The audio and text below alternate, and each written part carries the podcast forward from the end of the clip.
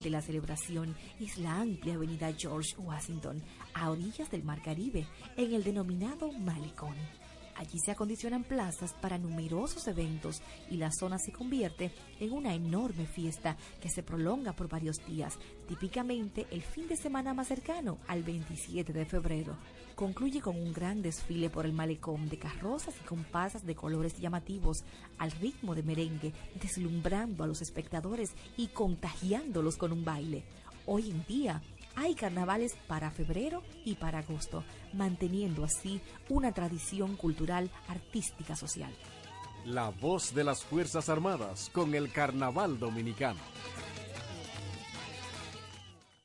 Ministerio de Defensa, fomento de una cultura ética a través de principios y valores. Valores del militar. Patriotismo. La patria es la razón de ser del militar sus componentes como son el pueblo, la soberanía, la historia, los símbolos patrios, los padres de la patria, próceres, los héroes, las tradiciones, las costumbres y el territorio sirven de motivación permanente para respetarla y preservarla a través del trabajo honesto y desinteresado.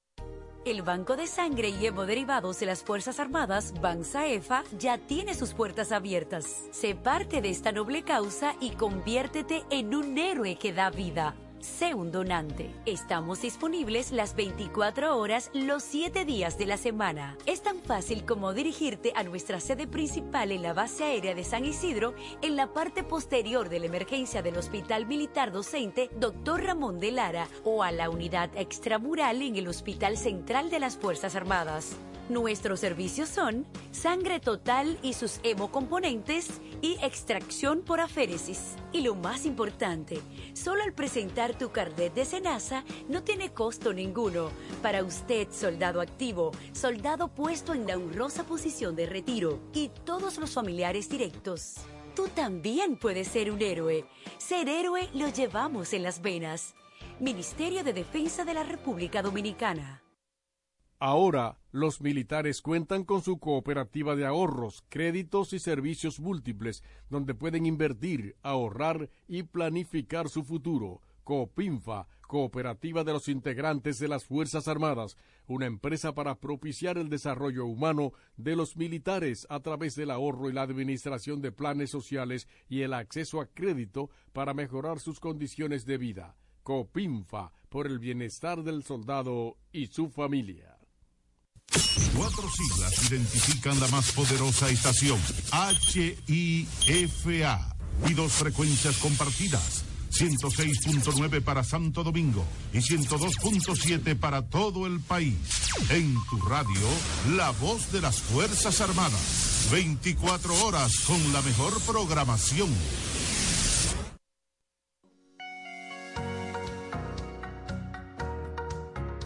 Si te han dicho que no, tienes la capacidad de soñar, de elevar alto y firme la chichigua de tu vida. Sintoniza Lluvia de Chichiguas, un espacio diseñado especialmente para conectar tus sueños con la realidad. Refresca tus mañanas y escúchanos por la voz de las Fuerzas Armadas, de 7 a.m. a 9 a.m. cada domingo. Lluvia de Chichiguas, un programa que marca tendencias en un mundo de diversidad.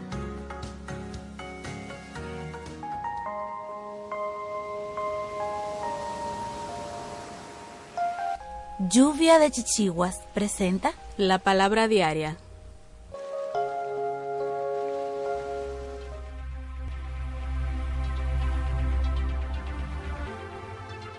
Doy mi bendición a todo lo que doy, gasto o recibo. Es difícil que un día pase en el que no dé, reciba o gaste dinero. ¿Con qué actitud doy, gasto y recibo? ¿Doy creándole una obligación a la otra persona? ¿Gasto con miedo o arrepentimiento? ¿Recibo de mala gana pensando que debería ser más? Cuando doy, gasto y recibo dinero con una bendición, esto adquiere un significado nuevo para mí. El dinero dado con un Dios que te bendice, te enriquece. El dinero gastado con un Dios te bendice, aumenta el valor de mi compra. El dinero recibido con un Dios te bendice me hace apreciar constantemente no solo a Dios como la fuente de mi prosperidad, sino también de todo canal por medio del cual mi provisión viene a mí. Bendigo el dinero que tengo y el dinero que utilizo, sabiendo que la sustancia de Dios es hecha tangible por el uso de las ideas y la energía divinas.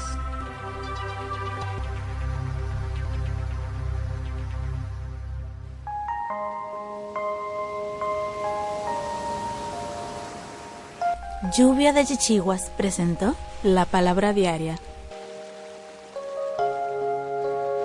La negación a la posibilidad de soñar es perjudicial para la salud. Lluvia, lluvia, lluvia, lluvia, de chichiguas. Aquí inicia Lluvia de Chichiguas. Elevan sus chichiguas. Sujei de Jesús. Sandro Suba. Catherine Pion. Francisco Cartagena. María Camilo. Y Manuel Cordero. Lluvia de chichiguas. De nuevo, bienvenidos a una edición, digámoslo así, especial de lluvia de chichiguas y no por el amor, aunque siempre lo hacemos desde el amor. En esta ocasión es por el Día Internacional de la Mujer, claro que sí. Vamos a estar, bueno, realizando contenidos que van a enfocar justamente las historias de mujeres poderosas o de mujeres empoderadas. En fin, de mujeres que están abriendo camino a otras, a otros para su desarrollo pleno y es el caso. Con esta invitada que tenemos, me encuentro en compañía, primero que todo, de mi compañero Sandro Suba. Hola Sandro, ¿cómo estás? Hola Sujei, muy buenas noches, gracias. ¿Todo bien? Bueno, estamos en compañía de Cristina Jiménez. Es una colega, es locutora. Ella, bueno, definitivamente que está casi que al otro lado del mundo. Está al sur de Chile y como la tecnología es tan bondadosa, tenemos la oportunidad de hablar con ella, aunque Sandro está en México y yo en República Dominicana, tenemos la maravillosa oportunidad de conversar hoy durante el segmento Te Cuento y lo mismo, el segmento El Derecho de Ser Persona, con ella. Es una profesional de la locución, tiene varios años, ya ronda unos 15 años realizando radio dedicada al desarrollo humano, al desarrollo personal, la integración de personas con discapacidad y a las parejas, a las familias. Bueno, definitivamente hay mucha tela por donde cortar con ella, aunque no estemos hablando de costura. ¿Cómo estás, Cristina? Muy bien, gracias Sujei por invitarme y gracias por darme la oportunidad de conocer a Sandro. Y me encanta esto de estar en todas partes de América, en las tres Américas, norte, centro y sur. Así está. Bueno, como que sí, ¿verdad? Cuánta emoción. Y definitivamente todo, tiene un lado eh, positivo y un lado negativo. En ese caso, la tecnología definitivamente tiene un lado súper positivo, que es, digamos, eliminar las fronteras, ¿verdad? y bueno, pero justamente vamos a conversar contigo sobre cómo le cambia la vida a una persona, cómo se pasa una persona de una frontera a otra, pues sí, cómo una discapacidad pudiera ser, pero podríamos contextualizarlo desde cualquier otra manera también. Te puede cambiar la vida. Así es, la vida te puede cambiar de muchas formas. La vida te juega, tiene, nunca sabes qué va a pasar el día de mañana. ¿ah? Y esa es la gracia y la incertidumbre que nos da la vida y por lo que en realidad uno tiene que vivirla profundamente y muy preocupado del futuro también. Me llama la atención lo de preocupado por el futuro y bueno, aproveché a contar la historia tuya, precisa como eh, justamente desde la parte de la, del cambio de vida que tuviste cuando desarrollaste la discapacidad visual que posees. La verdad es que fue un momento bien complejo, ¿ya? Eh, yo no era una niña, no era una adolescente, ya tenía formada una familia, estaba formándola en realidad, y tuve que enfrentar esta situación que se dio que perdí la visión a los 30 y 35 por ahí, 40 años.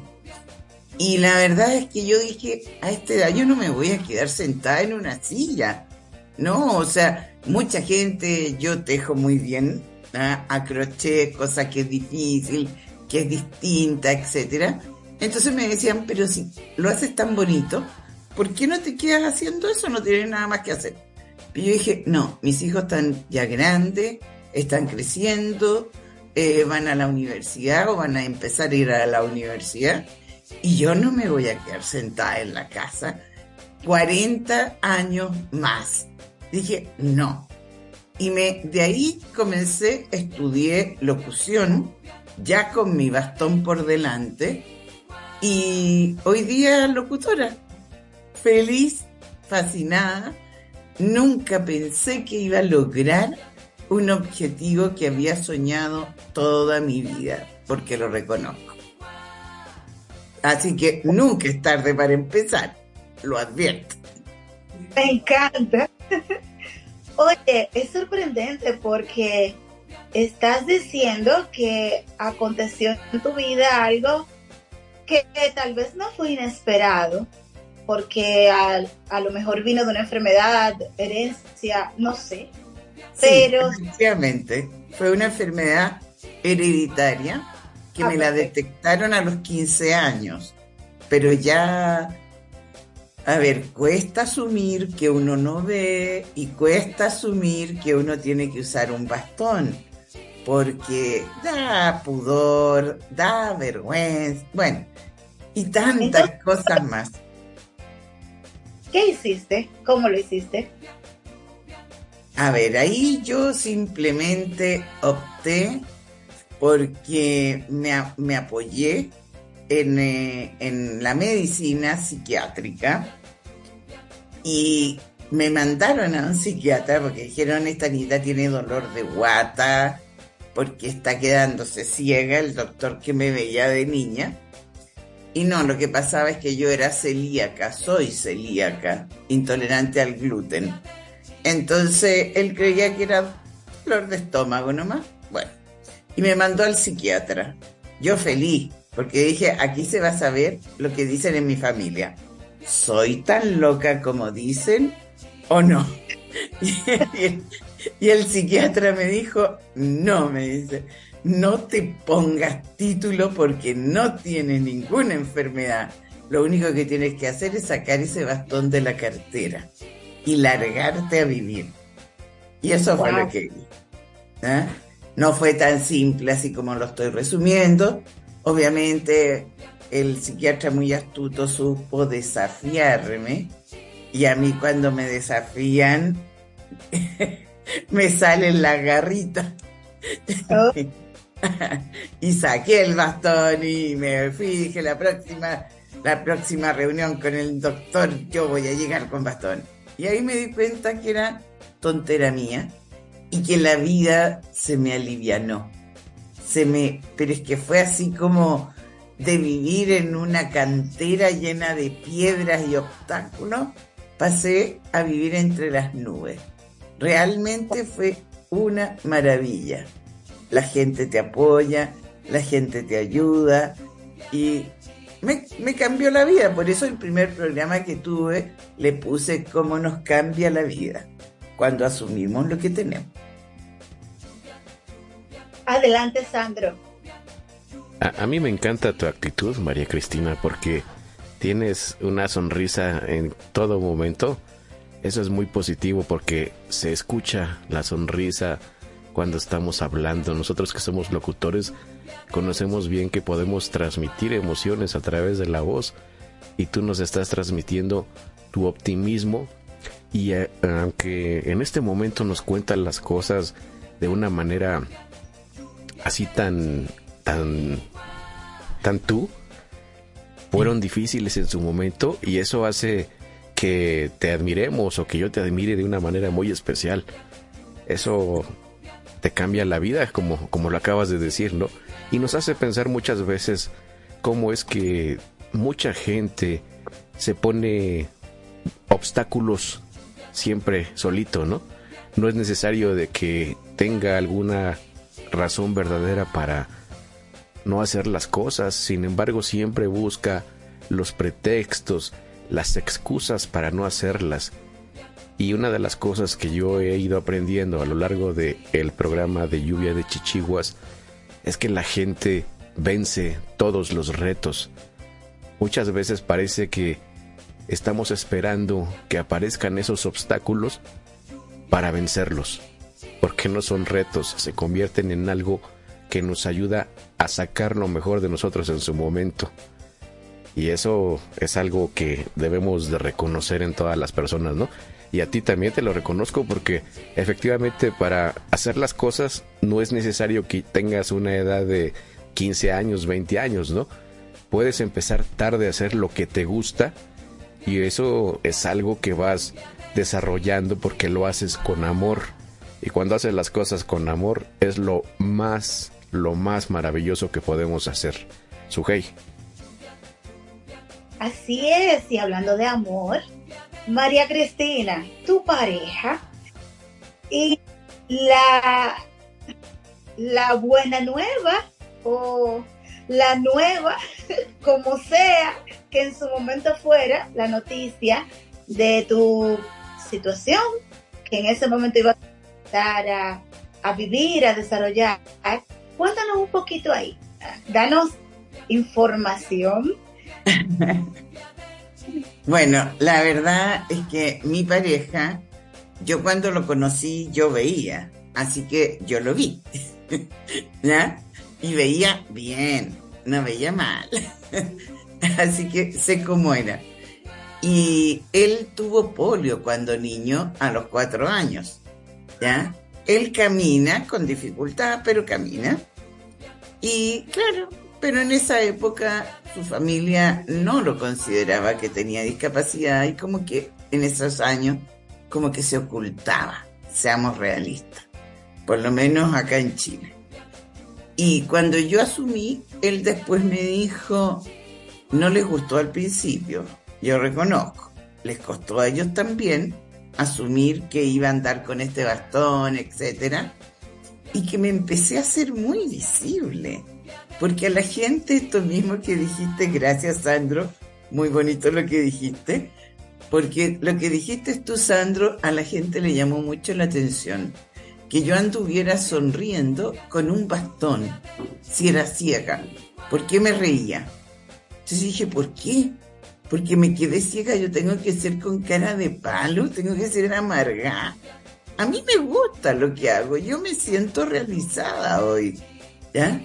Y también mi marido me dijo, y él asumió su discapacidad, me dijo, fíjate que contigo al lado yo no me queda otra que asumir, ¿ya? Porque en un minuto dado yo sufrí mucho y yo decía, si él no se acepta con discapacidad, o sea, si él no se quiere a sí mismo con discapacidad, no me va a querer ahora que yo estoy discapacitada.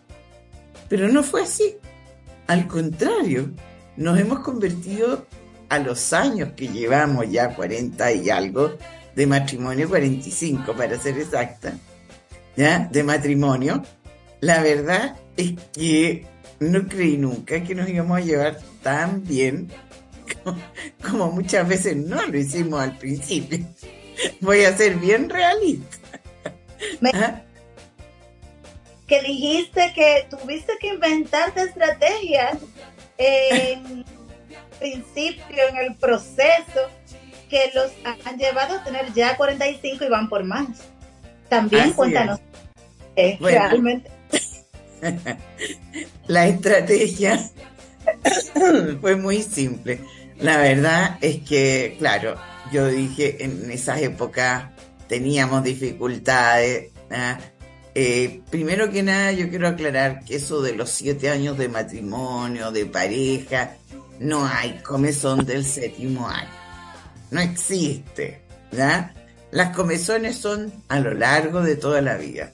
Ah, porque yo digo, el matrimonio o el hacer una pareja, tener una pareja, es la primera relación que tú tienes antes de tener hijos. Y es con la última que te queda, porque es con la que vas a terminar. Los hijos se van a ir igual como uno se fue de la, del lado de los padres. Pero en el fondo, ¿qué pasa? Que durante nuestro periodo que no nos llevábamos tan bien, que mucho era por falta de, em, ¿cómo se llama?, de, de realización personal, entonces uno tiende a tirarle toda la mugre al que tiene más cerca, al más próximo, ¿eh? y es tu pareja. Siempre dicen que tengas un perro para que lo patee, que me perdonen los animalistas, pero así decían antiguamente. pero en el fondo uno siempre tiende a apoyarse, bueno. Pero conclusión, llegó un momento en que yo hablaba y yo como mujer, Sandro te lo digo, eh, era típico yo de frustración, como no podía expresar muchas veces lo que sentía, me empezaban a correr lágrimas. Y por supuesto él me decía, ya te pusiste a llorar. Ya, y se daba media vuelta y se enojaba más y se reía. Y bueno, ¿qué hice yo? Un día dije, ok, ¿qué hago? Porque esto ya va de mal en peor. Y agarré lápiz y papel y escribí una carta. Hoy día sería un mail o no sé, un WhatsApp para los más jóvenes. Pero en aquellos años uno escribía cartas de puño y letra. Y escribí una carta diciéndole todo lo que sentía. Pero yo lo sentía. O sea, yo no le decía a él es que tú no me quieres, es que tú, no sé, no, yo le decía, yo siento que ya no me quieres como antes, yo siento que, es lo que yo siento. Entonces, al hablar así, al poner eso escrito, él le dejé esta carta bajo la almohada, escondida, y cuando él se acostó encontró la carta. Yo dije, ni la va a pescar, la va a botar. Nada, en algún momento de la noche se levantó con la carta, se fue al baño y la leyó. Y la leyó completa, como tres o cuatro páginas, no me acuerdo bien. Pero resulta que al final, al día siguiente, al despertar, me dijo, vieja, perdón, ya, porque me dice vieja. Desde chica me dice vieja. no me llega. Ah, pero ahí fue y nos dimos cuenta que uno siempre tiene que buscar cómo comunicarse con la pareja, porque no necesariamente la comunicación es conversar, que también lo es hablar, pero hay varios modos de comunicarse y uno de ellos es a través de la escritura, en que cada uno piensa más las cosas, siente lo que dice y, tiene tiempo para decirlo, con calma, ¿ah? pensándolo, sin herir al otro, por supuesto, porque se trata de no herir a tu pareja. Cuando tú amas es para no herir al del lado, sino que el, de la, eh, el que tienes a tu lado se encarga de que tú te desarrolles en todas tus cualidades y todas tus, em, todas tus aptitudes y todo lo que te gusta. Y por supuesto que tú haces lo mismo por esa persona. Esa es tu labor, porque nadie te hace feliz. Tú eres feliz por lo que haces, por lo que realizas y los que están a tu lado te tienen que apoyar para lograr eso. María Cristina, es, eso es, está muy bien. Platicábamos en otros programas que cuando tienes una pareja, una de las cosas más importantes es que sea tu amigo, la persona con la que estás viviendo, con la que tienes esa relación tan especial. ¿Tú cómo has logrado mantener esa amistad después de tantos años, esa compañía, esa camaradería, para que puedas llevar una relación tan bonita como nos describes después de cuarenta y tantos años que nos dijiste, María Cristina? Así es, 45. Ni yo lo puedo creer, te digo francamente. Realmente es impresionante, pero, pero ¿cómo lo logramos? La verdad es que es importantísimo el respeto, el respetarse. ¿Ya? Cuando tú respetas a tu pareja y tu pareja te respeta, por Dios que es distinto. Muchas veces los jóvenes, ¿ya? Te dicen, no, es que nosotros nos tratamos como amigos, así que mi pana, mi compadre, y en el caso de los chilenos, weón para acá y weón para allá. y cuando es tu pareja, tú cambias. A tu pareja tú le tratas de mostrar tu lado mejor. Claro, con los años que uno lleva ya juntos, ya no tienes ningún nada, no tienes ninguna careta, nada. Uno cuando parte una relación es como, como, como que estás disfrazado completo. Después cuando ya la relación se afirma y se estabiliza, tú te sacas el traje, pero la máscara cuesta mucho sacársela. Y nosotros ya no tenemos ni máscara ni traje, estamos así, tal cual como, Dios nos echó al mundo. ¿ah? Pero en el fondo, ¿por qué? Porque ya nos conocemos. Tremendo. Y lo importante es la complicidad, el reírse juntos, el reírse juntos de tontera, de tonteras, de que ponte tú, no sé, les voy a decir algo bien, bien eh, que para algunos puede sonar un poco fuerte, qué sé yo. Uno cuando tiene discapacidad, lo primero que tiene que aprender es a reírse de ella. ¿Ah? Y en el fondo, al reírse de ella, tú eh, asumes también y ayudas que el mundo entero te asuma y vea que, no, ponte tú muchas veces uno dice, oye, nos vemos. Y te dicen, ¡Ah! perdón, perdón, ¿verdad que tú no ves? Perdona, perdona, nos encontramos. Pero si uno utiliza el mismo lenguaje, ¿ah? Pero, por ejemplo, no sé, en una oportunidad él estábamos en el supermercado y yo estaba perdiendo la visión. Y entonces yo le digo, oye, qué bonito se vería esta tacita roja con este platito verde. O tal vez con un platito amarillo. Entonces me dice, esa tacita no es roja, ni ese platito es verde. Y el otro es blanco, no es amarillo. ¿Ah? Entonces llega y me dice, ¿es que tu mamá no te enseñó los colores cuando chiquitita? Bueno, yo nos reímos ya, ok. A algunos le puede salir muy, ah, muy, muy, muy, muy fuerte. Pero después él, por esas casualidades de la vida, se cayó perdió el equilibrio y se cayó. Y yo llegué y le dije, me salió del alma, no fue venganza, como dice él. Y me salió del alma y le digo, tu mamá no te enseñó a caminar cuando chiquitito. ¿Ya? Hasta el día de hoy nos reímos, pero son cosas que uno hace y uno se tiene que reír de sí mismo, ¿ya? Sin complejo. Lo otro, que por ejemplo, no sé, nosotros adquirimos una técnica para decir lo que nos molestaba del otro. Que era, por ejemplo, imitar al otro. ¿Ya? Si tú eres enojón cuando te pasa algo, que se te rompe algo y te enojas y qué sé yo, entonces el, otro en un minuto dado, ¿ya? Eh, qué sé yo, se, se cayó un vaso y tú haces lo mismo escándalo. dice, chuta, así soy yo. ¿Eh? ¿Te das cuenta? O sea, inconscientemente el otro, sí, riéndose, siempre riéndose, no, no con pica, no con rabia. No, ¿cómo se puede decir? Sí, no está bien. Para que me entiendan en todos los países. Porque no sé si el pica lo entienden. ¿eh?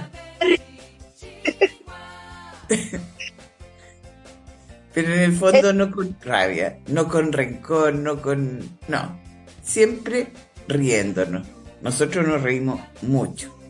Despertamos muchas veces riéndonos de tonteras. Está muy interesante eso porque a veces no se es consciente de cosas. Eh, o sea, respecto a las parejas, respecto a las personas. A veces uno no es consciente de, de comportamientos que tiene y ya que se está viviendo en pareja, pues se supone que los que se darían más fácil eh, cuenta, los que estarían más pendientes a ese tipo de comportamientos de cualquier persona son o su pareja o su familia directa. Entonces, Así es. esa técnica porque te hace como, como aterrizar, como, como estar eh, precisamente consciente de actitudes que a lo mejor no son buenas, pero no te estabas dando cuenta de que las estabas haciendo. Y al final no van a perjudicar la pareja porque ya están conscientes ambos y lo están trabajando. O sea, al final eso ayuda a trabajarse para crecer. Exactamente. Me parece que A propósito, Sandro es el encargado de una sección en Lluvia de Chichiguas que se llama Creciendo desde dentro. Y son que trabajan en el desarrollo humano al final. Más o menos conecta con, vamos a decir. Sandro, adelante. Dicen aquí, aquí hay un dicho que, hablando de lo que decía María Cristina, hay un dicho que reza lo siguiente, todo es que lo hagas la primera vez porque ya después todo es más, más fácil, ¿no? Y eso es referente al respeto que decías, María Cristina. Porque una vez que haces la primera vez que faltas al respeto, ah, de ahí en adelante sigue todo y se repite y se repite y, y hemos visto en todos los países, yo creo que hay matrimonios que se, rompen precisamente por eso, porque el hombre hace una vez las cosas y luego dice, ya no lo vuelvo a hacer, mi amor, ya no lo vuelvo a hacer. Y vuelve a hacerlo. Y otra vez y otra vez. Y es un círculo vicioso en donde uno de los dos debe tener la prudencia, la inteligencia para decir hasta aquí. Eso es referente a lo que nos comentaste del el respeto y aparte la camaradería, la complicidad. Y una cosa no está peleada con la otra. Podemos ser cómplices, pero el respeto siempre tiene que estar allí presente. Así es. Es importantísimo jamás perder el respeto. No importa, fíjate que en los años que llevamos de matrimonio, te digo, muchas veces yo siempre digo cuando teníamos eh, reuniones con novios, yo les decía, a veces dan ganas de, como dice una canción muy antigua, ojalá que te parta un rayo y que te pise un tren, ¿ya? Pero después tú te lo imaginas a la otra persona, pobrecito, a la orilla del tren, no, qué pena. Y lo vas a buscar y lo recoges. Pero en el fondo, uno, tienes toda la razón, Sandro, cuando hay situaciones seamos claros, de golpe, ¿ya? Maltratos a las mujeres. Hoy día se habla mucho del femicidio y todo, ¿ya? Pero yo no voy a defender, yo quiero defender un poco también a los hombres, pero también hay al revés, situaciones al revés, los, ¿ya? De que las mujeres matan a hombres, claro, se ve menos porque normalmente el hombre tiene más fuerza, etcétera, etcétera pero también se ve al revés. Entonces la situación es que cuando tú faltas el respeto, la segunda vez si vuelve a pasar una segunda vez, olvídate. O bien a la primera falta de respeto como, como un golpe o qué sé yo, acérquense a una terapia familiar, acérquense a pedir ayuda.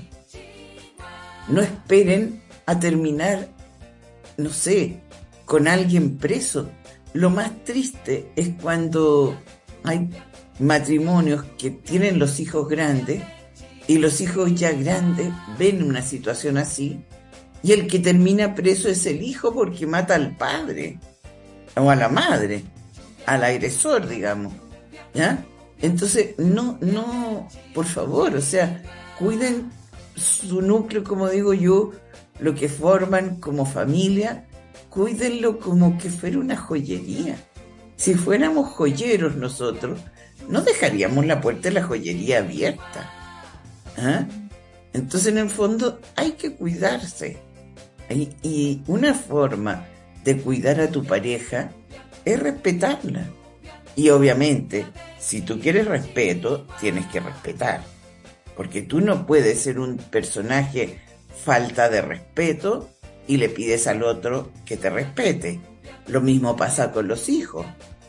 Hay padres que no respetan a los hijos y los, los insultan, los ningunean, etcétera, o los golpean y después le piden a los hijos que los respeten.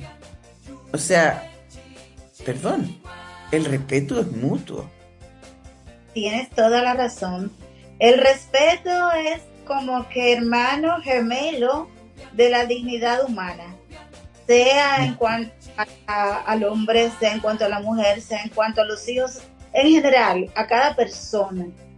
Y eso que acabas de decir es sumamente importante porque después de comenzar la falta de respeto es que viene cualquier otro nivel de, las manifestaciones de la violencia, porque son diferentes, son varias, o sea, hay la que es eh, física con los golpes, pero hay palabras que duelen más. Así es, así es, así es las palabras a veces son mucho más fuertes que un golpe.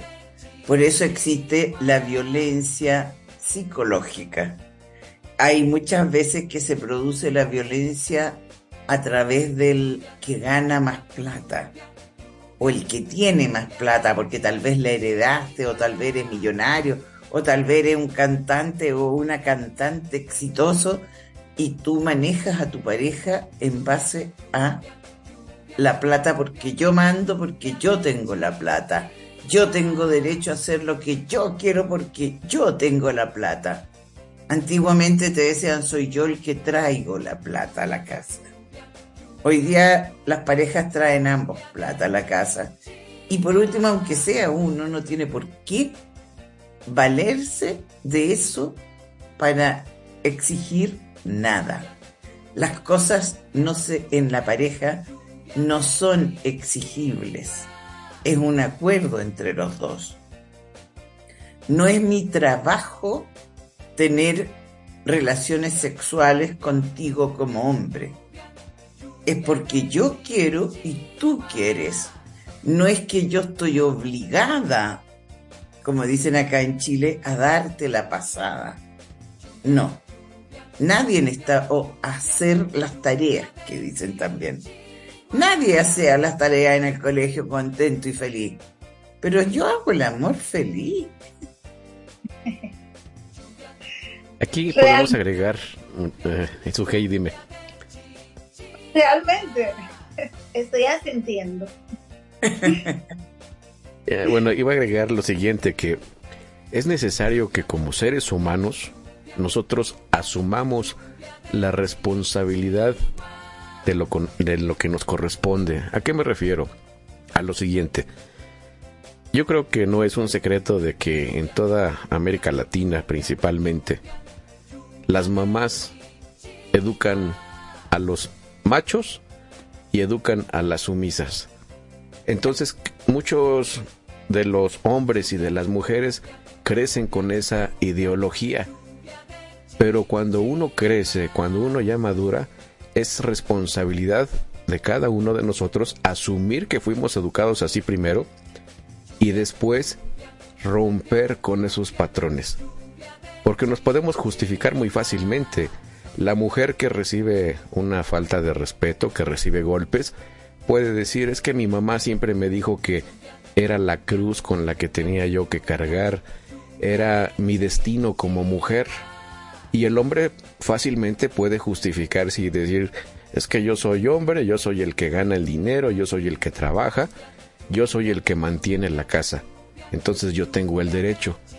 Una vez que asumimos que ya no somos víctimas, sino que somos responsables de nuestro presente y ya no víctimas del pasado, es en ese momento cuando nosotros podemos romper las programaciones de nuestras familias, de nuestros antepasados, y con eso poder cambiar la historia de nuestro presente, de nosotros mismos como familia, como pareja, y continuar adelante siendo mucho mejor, dándoles esa misma oportunidad a nuestros hijos para crecer en un ambiente diferente a lo que vivieron nuestros padres, nuestros abuelos, etcétera, etcétera, ¿no?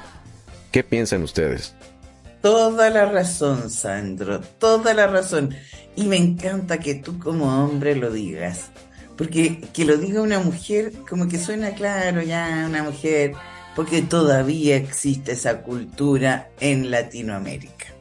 Aún hay muchos hombres que son así, y yo por eso mismo, porque hay muchas mujeres que fueron educadas como o tuvieron una mamá víctima, una mamá sumisa, una mamá que era así como el, conejillo de Indias que aceptaba todo, ¿ya? Son, por eso mismo yo creo que hoy día se fueron en un extremo con las feministas, ¿ya? Ah, no sé si allá, pero acá mucha gente les dice feminazis. Aquí porque son, sí. Ah, ya. Porque son extremas. Porque en el fondo, eh, yo, yo siempre, a ver, yo vengo de una familia en que siempre hemos sido mayoría mujeres y minoría hombres. Ahora estoy al revés, así que tengo que... pero, pero yo tengo cuatro hermanas y un hermano. Ah, mi madre eran tres hermanas y dos hermanos menores, etcétera. Entonces, vengo de una familia, entonces, ¿qué pasa? Que no, pero sí mi abuelo era de esos, ¿ya? En que los hombres tenían derecho, las mujeres no tenían derecho, ¿ya? Que los hombres y qué sé yo. Y no fue así. Mis padres a nosotros no nos criaron así. Nos criaron muy en parejo, hombres y mujeres ¿eh? aunque a mi padre le decían te va a salir poquito macho el macho que tení con tantas mujeres en la casa. ¿eh? Pero no fue así, al contrario, es un monstruo. ¿eh? Pero no, no, muy preocupado de todo y, y él tiene puras hijas mujeres. Entonces es, el karma. De, ah, Pero bueno, ah, pero en el fondo fíjate que es importantísimo lo que dices porque de verdad, mucho, eh, y, producto de esto, como te decía, la famosa, eh, eh, este concepto del hombre malo, el hombre abusador, el hombre, no es verdad. Por eso nosotros, lo que le contaba a Sujei, empezamos el programa Entre Nos en Meridional Radio en Punta Arena, ¿ya? Lo comenzamos justamente hablando con eh, hombres separados que habían rehecho su vida o cómo enfrentaban la separación. ¿Por qué? Porque el hombre era el que se iba de la casa, el hombre era el que dejaba a los niños. No todos se van contentos, no todos, eh, ah, qué bueno, me decís estos cachos. No, hay padres que son, yo veo a mi hijo, mi hijo parece más gallina mamá, eh, papá, papá gallina, como les digo yo. Sí, sí, sí. ¿Ah? ¿Ah? Que, papá, porque anda con los niños debajo del brazo todo el día. ¿ah? Entonces, en el fondo, las generaciones de ahora han cambiado. Y por eso todavía estas mujeres que son tan extremas, estas niñitas, y que creen que una forma de demostrar que son más mujeres es mostrándose desnuda en la calle, qué sé yo, siento que eso se están faltando el respeto a ellas mismas. ¿ah? A nadie le importa lo que hagan. Entonces, en el fondo, a mí me da mucha pena, me da mucha pena porque yo conozco y tengo amigas que son así, que son mujeres que están, no, es que él me dijo, es que si él quiere yo tengo que ir, es que, pero tú quieres hacer eso. Entonces, estamos en el siglo XXI.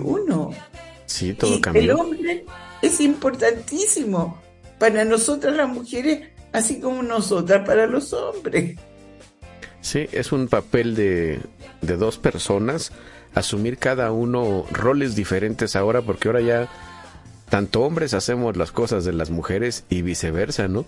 Incluso se han volteado los papeles, ya hay hombres que están de amos de casa, están cuidando a los niños y las mujeres están trabajando afuera. Y ya son muy comunes esas relaciones, ya no se ven malas, ¿no? O parejas del mismo sexo que también ya tenemos que son padres, ya en muchos países ya se aprobó que puedan tener hijos, que se puedan casar y ha cambiado ya la historia de manera drástica, ya no podemos seguir pensando como ah, el siglo pasado, que nosotros somos del siglo pasado.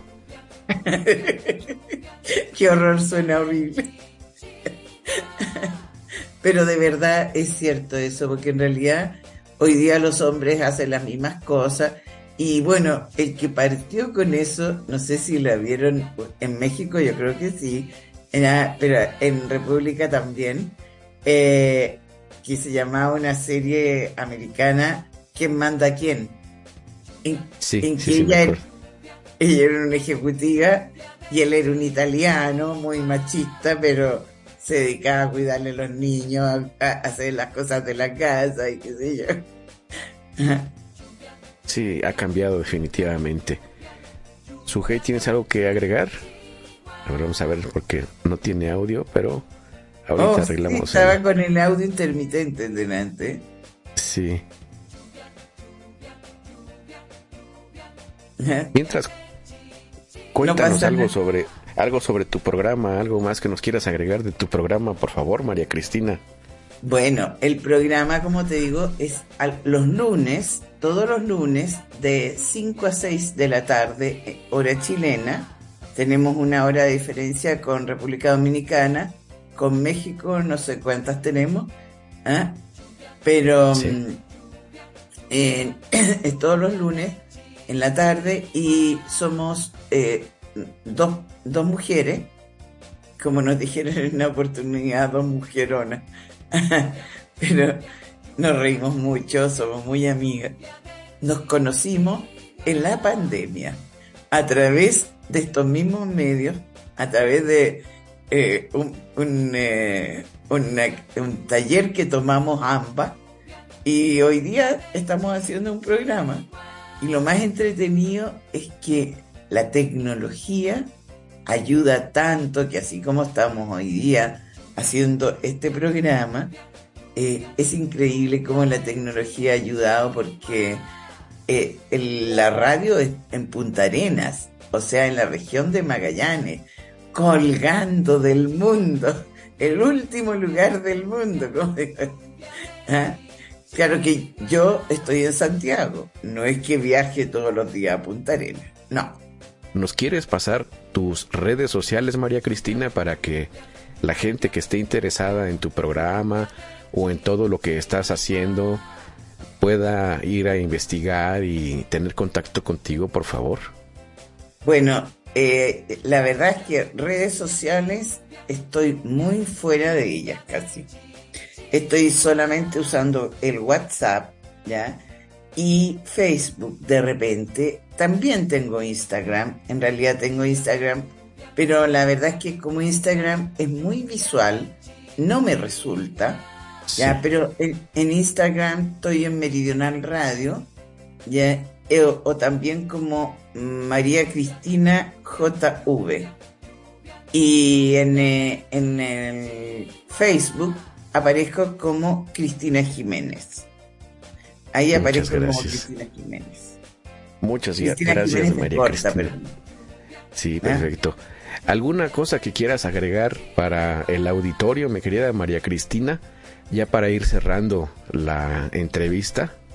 Bueno, lamento que el Sujei haya perdido el audio, pero eh, yo feliz de haber tenido la oportunidad de estar con Sujei y contigo, Sandro. Gracias por la oportunidad de, de darme a conocer este programa que desde Punta Arenas del fin del mundo estamos sacando al aire. Y este programa se llama, perdón, Entre Nos. Así se llama, Entre Nos. Entre nos. Ok. La radio Meridional Radio, no Radio Meridional, porque esa es una eh, brasilera. Esta es Meridional Radio. Meridional Radio. Perfecto, María Cristina. Así es. Tenemos también nosotros en la estación de radio, se escucha de manera internacional y a través de repeticiones, entonces tenemos gente que nos escucha en varios lugares de América Latina, de Europa, para que se conecte a tu programa. Muy interesante, a mí me pareció una, una entrevista muy donde nos enseñaste tu mundo, todo lo que eres y te, realmente te lo agradecemos mucho a nombre de Lluvia de Chichiguas y nos estamos despidiendo María Cristina, muchísimas gracias por todo. Si tienes alguna otra cosa que agregar, eres bienvenida. Muchas gracias, Sandro. Me encantó estar en Lluvia de Chichiguas. La, verdad es que no es, primera vez que estoy aquí. He estado en otra oportunidad el año pasado, si no me equivoco. La Sujei me contactó y justamente a través de la dueña de Meridional Radio, ella fue la que hizo el contacto entre las dos. Y me encantó conocerla. En todo caso, mi compañera de radio es vidente, como se dicen. Ah, y una cosa que les voy a pedir a través del mundo y a través de todo, no sé en los países de ustedes, pero normalmente la gente tiende a decir no vidente. Y la verdad es que yo siempre digo, o sea, yo era vidente antes, perdí mi tiempo, podría haberme dedicado a, a- a- a adivinarle el futuro a la gente. Así, Y a no ver las cartas. Sí. Claro. Entonces dijo, nosotros somos I'm blind. Soy ciega. ¿Ah? El sordo no es no audible. El que no camina no es no andante. ¿Ah? ¿Te fijas? Entonces Sí, es sí. tan absurdo. Necesitamos un cambio de paradigmas, María Cristina. Así es. Así Muchísimas gracias, María Cristina. A nombre de Lluvia de Chichiguas, nos despedimos. Muy buen día. Hasta luego. Lluvia de chichigua. Continúa escuchando y dale hilo a tus chichiguas. Y aquí estamos, sí, estamos en vivo. Eso era un material grabado en voz de Sandro Suba y una servidora, Sujei de Jesús Ives, con nuestra invitada que abre la temporada del mes dedicado a la mujer, porque bien vale el, el esfuerzo. ¿Verdad, Manuel Cordero? ¿Cómo tú estás, Manuel? ¿Todo Eh, bien? buenos días, Sujei, buenos días a todos los oyentes. Yo me estoy recuperando de una gripe. Gracias a Dios me estoy, ya estoy recuperado porque... eh, ¿Te ah, dio duro? Sí, Dilo, que- dilo. Sí, sí, tú sabes que todavía estamos en Te invierno. desconsideró la gripe. Sí, todavía estamos en invierno y, y en invierno eh, suelen, por el tema del fresquecito que hace, el- eh, también esta semana ha estado lloviendo. Nuestra compañera de Chile que hablaba en la entrevista, Isandro, que está en México, podría jurar que aquí cae nieve. ¿Cómo que invierno? ¿Cómo va a ser? ¿Cómo que invierno? No. Cualquiera que te oye cree que... No, lo que pasa es que tú sabes que eh, el, el, el calor de, de, de, de- de- de lo- de los norteamericanos es el calor de aquí. Sí. Digo, el frío de aquí, El más bien. frío, Sí, eh, sí. cuando, ellos tienen calor, eh, eh, la, la temperatura fresca aquí. Porque los mexicanos generalmente viven como la arepa, eh, fuego abajo y fuego arriba. Pero sí, eh, pero nada, eh, gracias a Dios estamos mejor y, Bueno, eh, muy interesante escuchar esta entrevista que tanto Sandro como tú participaron con esa estimada de, Chile, ¿no?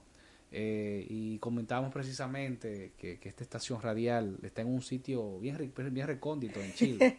Viene quedando casi al fin del mundo, en el sur de Chile, cerquita de la Tierra del Fuego. Pero allá le enviamos un abrazo bien cálido desde RD a Cristina Jiménez, a la audiencia nuestra que está en el mundo, porque definitivamente estamos con un corte absolutamente internacional. Eh, estamos elevando las chichiguas de los 15 años, Manuel. 15 años ya tenemos de programa. Ah, hay que hacer la fiesta de 15. Tenemos que Con chambelán y todo. tenemos que tirar la puerta por la ventana, como dicen.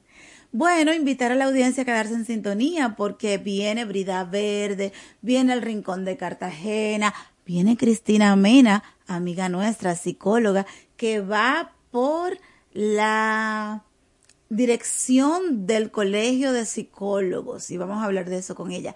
Bueno, eso y mucho más Así que no pierdan la sintonía, no muevan para nada el dial. Estamos en la voz de las Fuerzas Armadas. En un momentito nos reconectamos, ¿verdad, Manuel? Así es, quédese con nosotros. Vive, sueña, disfruta y vive como si hoy fuera el mejor día de tu vida. Sigue en sintonía con Lluvia de Chichiguas.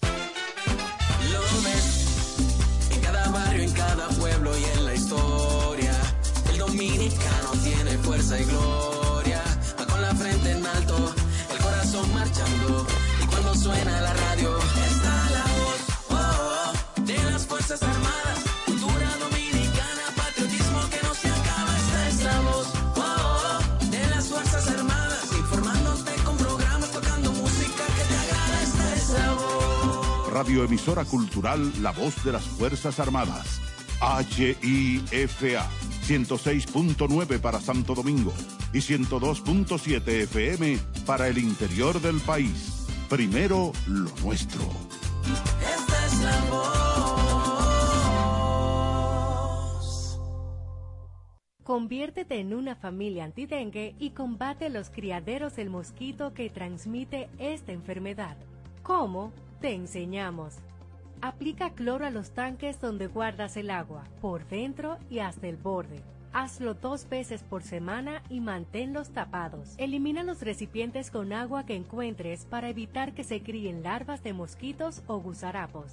Coloca boca abajo los recipientes que no puedes eliminar y guarda bajo techo los que quieras conservar. No tires gomas, latas, tarros, cubetas y poncheras que guarden agua en calles, patios, jardines, callejones, aceras y elimina los que no sirven. Cumple con estos consejos y cuídate a ti y a los tuyos. La Junta de Retiro de las Fuerzas Armadas es la institución que se encarga del constante mejoramiento del bienestar de los retirados y pensionados de las Fuerzas Armadas y sus familiares, con trámites ágiles, sencillos y el ofrecimiento de mejores servicios con atención cálida y personalizada. Junta de Retiro de las Fuerzas Armadas, trabajando por el bienestar de los retirados y pensionados de los institutos castrenses. Porque lo primero es lo primero. Delante de unos maravillosos hijos, siempre hay deliciosos platos y exquisitos postres. Y detrás una magnífica chef que sabe sorprenderles cada día porque siempre tiene delante la leche de coco la famosa, fresca, natural y tan nutritiva. Leche de coco la famosa, porque lo primero es lo primero. De la famosa, claro. La famosa, lo más natural. ¿Te has dado cuenta cómo se escucha esta emisora en Internet?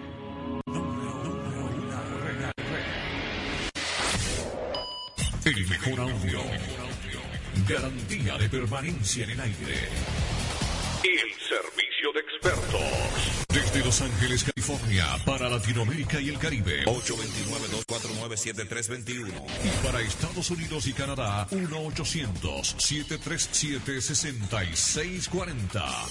Dominican Internet, el mejor audio de la red. Una empresa de Rudy Morel. Cuatro siglas identifican la más poderosa estación, HIFA, y dos frecuencias compartidas, 106.9 para Santo Domingo y 102.7 para todo el país. En tu radio, la voz de las Fuerzas Armadas. 24 horas con la mejor programación.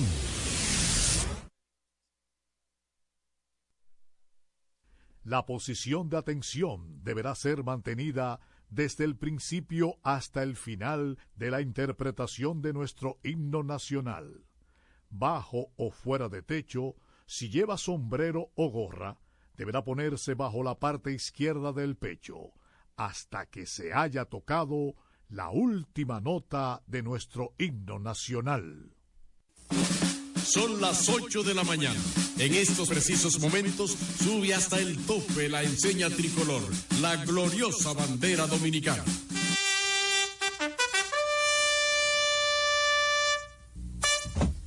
Presente. Armas. armas.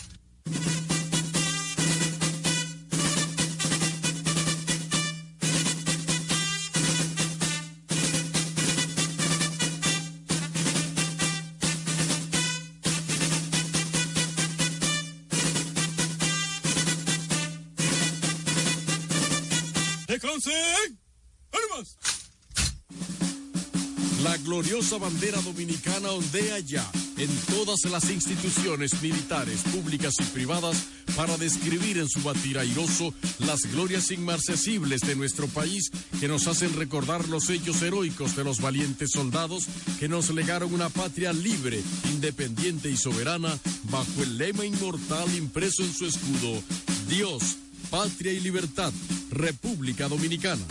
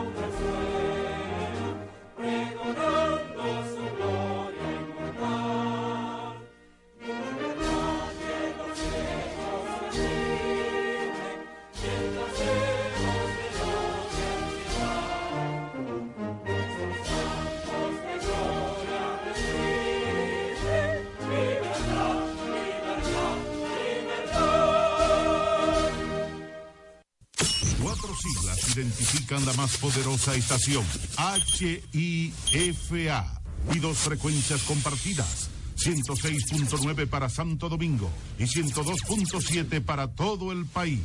En tu radio, la voz de las Fuerzas Armadas. 24 horas con la mejor programación.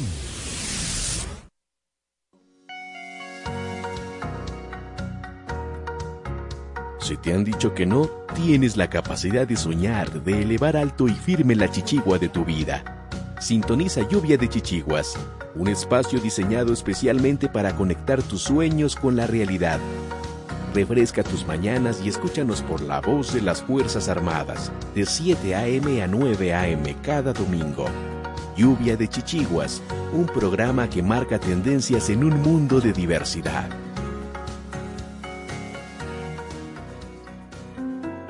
Continuación, Creciendo desde dentro, reflexiones para transformar el ser, en voz de Sandro Suba.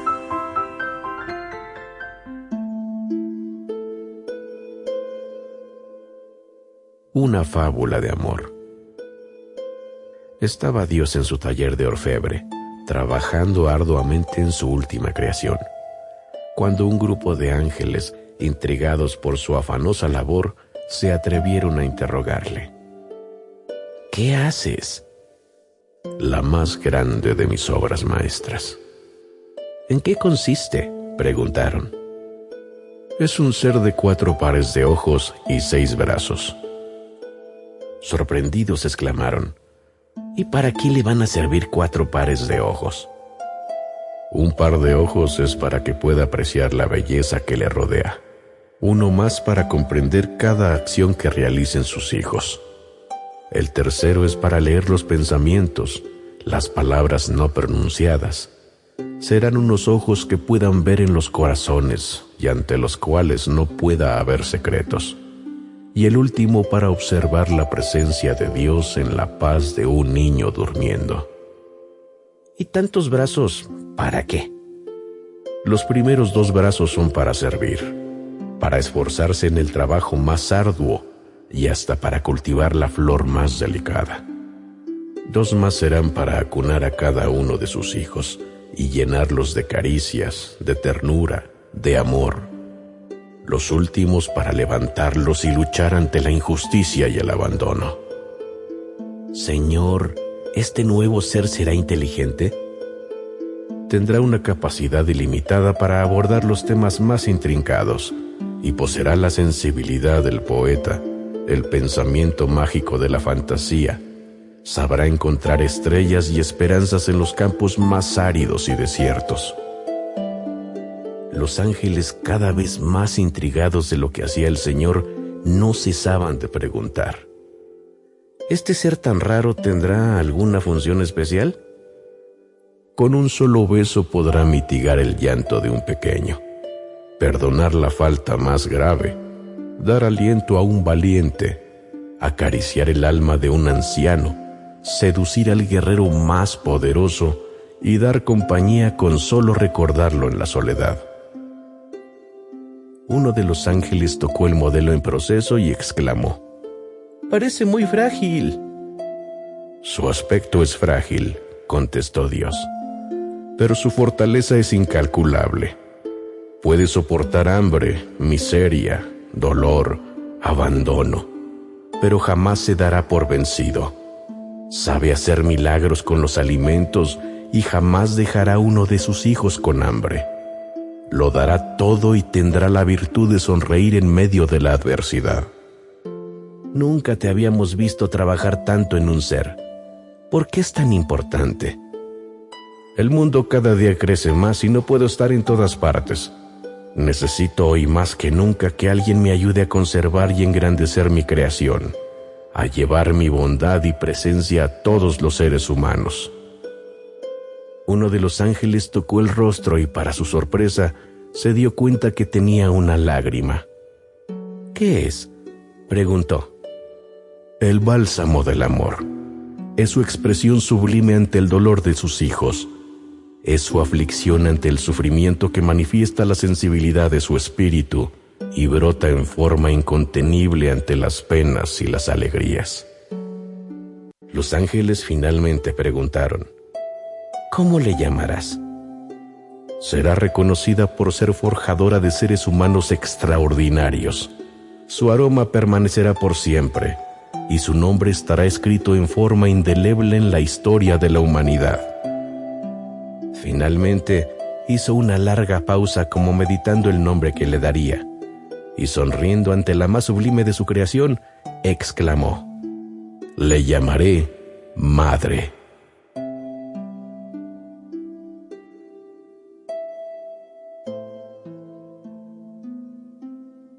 Vive, sueña, disfruta y vive como si hoy fuera el mejor día de tu vida.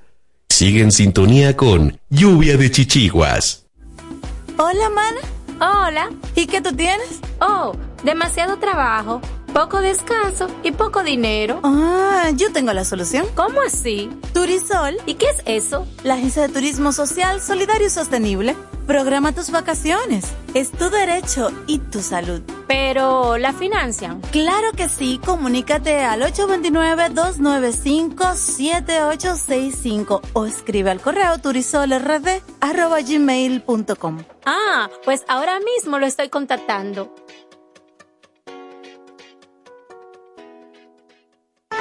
Idopril te trae una buena noticia.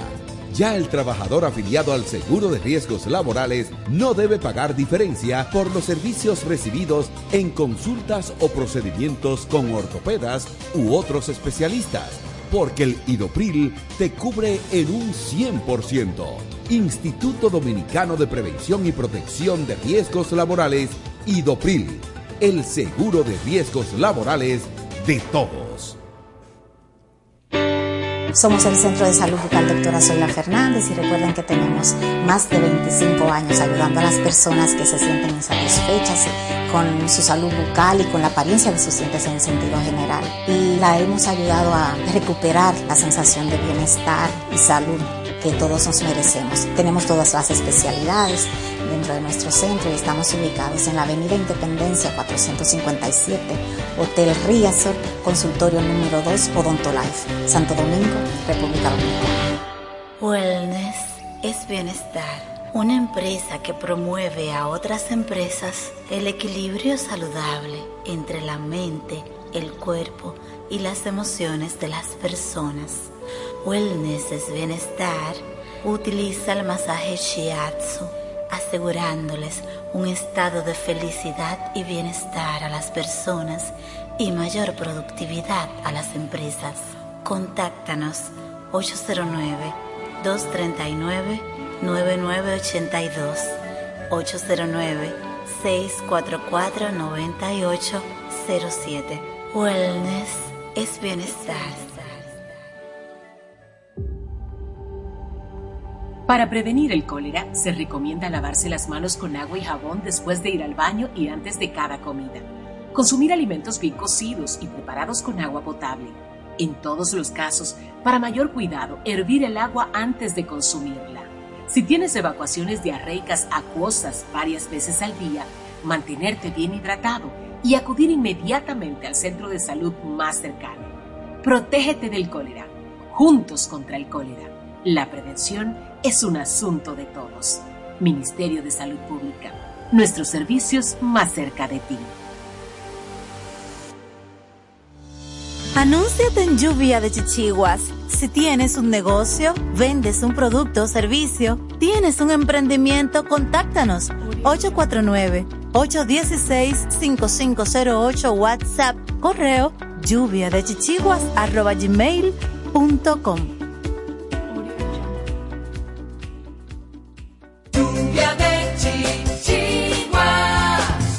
Continúa escuchando y dale hilo a tus chichiguas.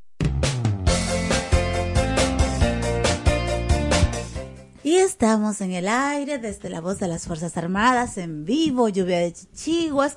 Ahora recibiendo a Francisco Cartagena, el hombre del rincón de Cartagena, que ya está en la mesa. Ya llegó.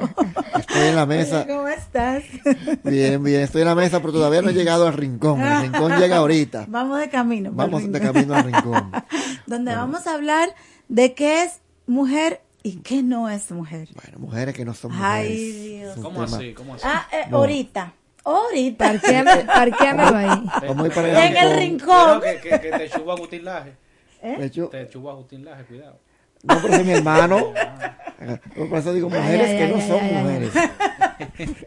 Bueno. Está fuerte ese diseño. Aquí estamos con Cristina Mena, amiga nuestra, mujer que sí es mujer. Buenos y que va por más. Hola Cristina, ¿cómo te estás? Buenos días, bien, bendecida, prosperada y en victoria. Y contenta de estar aquí. Esta es mi casa. Eh, Después, Me encanta que estés. Qué bueno que te vemos, qué bueno que estás bien. Sí, así Así es. un parentecito chiquito. Señores, hay que ponerle asunto a la cosa que uno usa, las industrias, las empresas. Nosotros en la casa también, de todas las maneras, hay que ponerle ojo a los eh, insumos, sobre todo los químicos. Cristina nos cuenta que tiene una reacción alérgica que parece que se va a, a quedar por mucho tiempo. A prolongar. A prolongar. Esperamos que no mucho, pero bueno, un Sí. poco más va a quedar. Sí. Por causa de un químico que le aplicaron a su vehículo. Atención, por si uno, cualquier otra persona, ¿verdad? En un momento determinado, tiene un caso similar. Porque Sí, sí, realmente yo llevé a lavar mi vehículo a un centro y allí le hicieron un lavado de interior. Duraron dos días. Eh, cuando retiré el vehículo, un miércoles en la noche, seis de la tarde, ya a las once y treinta de la noche, pues empecé con una tos insistente. Yo creía que tenía un proceso viral. Lo más lejos que tengo es que yo estoy en un proceso de intoxicación Uh. por inhalación. Sigo andando en mi vehículo, todo muy bien. Voy, me tomo mi antialérgico, eh, me tomo un antigripal porque creo que es un proceso gripal que tengo en Y así en te muere evolución. creyendo que era una gripe. Entonces, eh, es muy importante. Yo, por mi experiencia en el área del sector salud, administrando centros de salud, una vez yo recuerdo que mi directora médico me escuchó decirle a una persona, no, tómate tal cosa, y se devolvió como, como los muñequitos. La automedicación. No, no, no, por se de- ella iba para emergencia y me escuchó con esa palabra y se devolvió. Eh, una doctora muy prestigio- prestigiosa nuestra, la doctora Rita Rojas, y eh, de ella aprendí. Ella fue la directora de la Sociedad de Infectología y de ella aprendí que no se debe bajo ninguna circunstancia ni automedicar ni medicar. Usted siente cualquier afección, vaya a su médico de inmediato. Esa noche, como estaba en proceso gripal, le digo a mi hija, dame algo, porque no puedo dormir, tengo una tos muy fuerte. Y me tomé un antigripal de estos que... De los comunes. Comunes. Sí. Pero cada vez que me montaba en el vehículo, sentía de manera persistente la tos. Pues creía que era, seguía pensando que era mi proceso gripal hasta que caí en la emergencia tres días después. Ay, padre. Con una crisis de broncoespasmo que todavía al día de hoy pues me tengo que nebulizar dos veces al día. Ay, ay, ay. Eh, es importante saber a dónde usted lleva su vehículo. A mí me lo refirió una amiga, me quedaba cerca de la casa. Y cuando fui a investigar para saber qué le habían puesto a mi vehículo, me encuentro con la sorpresa de que ellos preparan los químicos. O sea que ni siquiera yo sé ¿Qué fue? qué cantidad. Exacto. No, ellos sabrán que le pusieron y ya eso yo se lo voy a pasar a las autoridades. Pero es importante que usted sepa que tiene que saber qué utilizan, no solamente donde lavas tu vehículo, sino todo en tu casa. Por eso es muy importante. A veces queremos usar marcas genéricas por economía. En mi caso yo llevé mi vehículo a ese lugar por cercanía y por recomendación porque el lugar está lleno, siempre. Y siempre tenemos una, una por los dominicanos decimos, si tú quieres comer en un lugar y ves que está lleno, entra ahí porque que ahí cocinan bueno. Entonces yo veía que ahí siempre hay muchos vehículos. Entonces en ese sentido, la exhortación Hasta que a uno no le pasan las cosas, no se entera. Así es, no automedicarse nunca. Usted siente algo que es raro en su cuerpo, su cuerpo le va a hablar, vaya al médico. No espere que lo saque. Que algo peor pase. Así Eh, es. Eso que dice es muy preocupante porque entonces, por ejemplo, usted pudo, pudiste, llegar- pudiste llegar a tu casa, a tu hogar. No, y que yo no trabajo el día entero en mi vehículo, yo me desplazo de un lugar a a otro, pero si hubiese sido uno de estos visitadores médicos que se van de sí. aquí de Santo Domingo a Jimaní, Por ejemplo, sí. por decirte algo. Oye, y entonces eso nos pone en contexto de posibles accidentes de tránsito De que podrían todo. ocurrir porque una persona sufre un desmayo. Usted le dio solamente con tos. Gracias a Dios. Gracias a Dios. Pero dependiendo de la salud de la persona Ajá. y la cantidad de ese producto, porque si ellos no, es un producto que ellos ponen, quizás ni siquiera la dosis exacta saben. No, y me costó un tratamiento costoso para mejorar, pero yo duré una semana y casi 10 días sin habla. Es un lugar Porque que me, debieran me clausurar hizo una... por, lo, co- por- por lo pronto. Ya usted puso la, la denuncia a las autoridades, Eh. porque eso es una bomba de tiempo. Claro. Usted está viva, gracias a Dios. Ajá, Pero si usted dice que estaba lleno, son muchas las personas que están Que siendo expuestas. expuestas. Claro. Claro. Así es, pero eso le toca a las autoridades hacer eso, esas Esa supervisiones sanitarias, todo, sí. porque una de las cosas que a mí más me preocupan eh, como ciudadana, voy a hablar como ciudadana, es que las personas aquí emprendemos, y me incluyo, y después del palo dado ni Dios no quita, señores, porque tenemos Ay, muchos casos de personas que están emprendiendo sin los debidos permisos. Y luego, cuando tenemos las situaciones, es que decimos, pero ¿y dónde están las autoridades? Pero es que las autoridades... Y no es el tema de debidos permisos, es el tema de debidas evaluaciones, que no es lo mismo. Pero vamos a hablar en contexto Así de es. lo que usted vino a decirnos. Bueno. a buscar el apoyo, aunque no somos psicólogos. No, a- esto lo escuchan No muchos psicólogos. Esto lo- Nosotros aquí, esto lo ¿no? escuchan muchos psicólogos, pero realmente es importante Sí. saber que nada, eh, yo tengo muchos años de ejercicio desde el año 95 y en estos años de ejercicio la intención real y efectivamente de estar aspirando ahora al Colegio Dominicano de Psicólogos, estas aspiraciones nacen no de hoy. Yo tengo una vida gremialista que inició en el año 2015. Sí, eh, realmente yo soy psicóloga, pero no tuve la oportunidad de adherirme al gremio hasta el 2017. ¿Por qué? Porque estuve en el área industrial, estuve en, en otras áreas administrativas, eh, gestión, que no me era necesario la licencia del Colegio Dominicano de Psicólogos, aparentemente para ejercer, porque el área industrial es un área muy técnica, muy que se manejan los recursos humanos, las pruebas psicométricas, la inducción, pero ciertamente eh, debe haber un cambio en esto, porque salud mental es lo mismo en cualquier escenario donde estemos. Sí, mire, inclusive me, me, me, me sorprende lo que usted está expresando, porque tenía entendido que sí, que el- los psicólogos, indistintamente el área que le toque, sea el por ejemplo, los psicólogos escolares, industriales, organizacionales, como se le llama también, eh, tenían que tener la misma regulación que los psicólogos clínicos.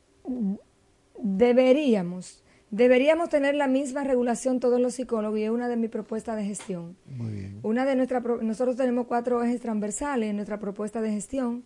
La primera y la que ganó el primer lugar entre todos los colegas fue la, la empleabilidad y el emprendimiento.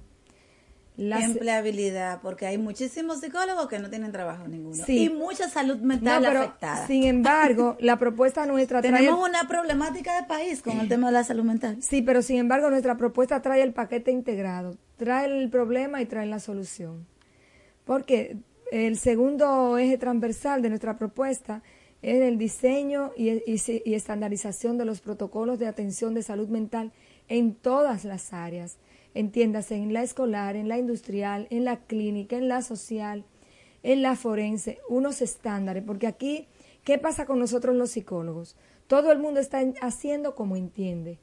Y lamentablemente no hay un protocolo. Por ejemplo, a ti te da un cólera y ningún médico aquí puede inventar con el cólera porque hay un protocolo para el abordaje del cólera en República Dominicana. A ti te da un proceso de COVID y hay un protocolo para abordar el COVID. Entonces, los psicólogos tenemos la formación, pero no tenemos una herramienta que desde el Estado, desde el organismo de regular, estén diseñados para que usted se adhiera a ellos. Se han hecho muchos esfuerzos. De hecho, la primera mesa por los protocolos de intervención de salud mental se hizo en el 2016. Yo estuve allí en, la Universidad Católica Santo Domingo, donde nos reunimos un grupo de psicólogos a ver esto. Nuestra actual presidenta del Colegio Dominicano de Psicólogos estuvo allí también. Luis Vergés, César Castellano, Marta Pérez, quien era en ese momento el director de salud mental, de salud pública. Estuvimos muchos que nos importa tener estandarizado estos procesos. ¿Por qué? Porque si no hay un protocolo, una línea a seguir, todo el mundo va a ser como entiende y entiende que es buen psicólogo. y no es así. Y la práctica nos dice que no, porque de repente un terapeuta recibe a un paciente que ha sido mal manejado y el trabajo es peor, como decimos popularmente. es más difícil deshacer un traje para arreglarlo que trabajarlo bien desde el principio y que lo entallen.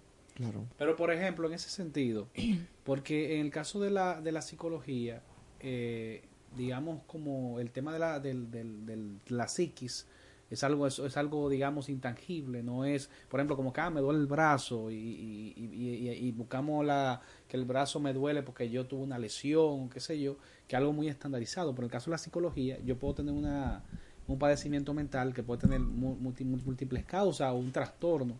Eh, ese protocolo iría encaminado a que el psicólogo eh, tenga un tratamiento estándar para casos específicos o es para el abordaje, por ejemplo, el caso muy sonoro que estamos hablando fuera del aire, una persona que tenga intenciones suicidas, un protocolo para asistir a, ese tipo de personas, por ejemplo, para poner en contexto la, la propuesta.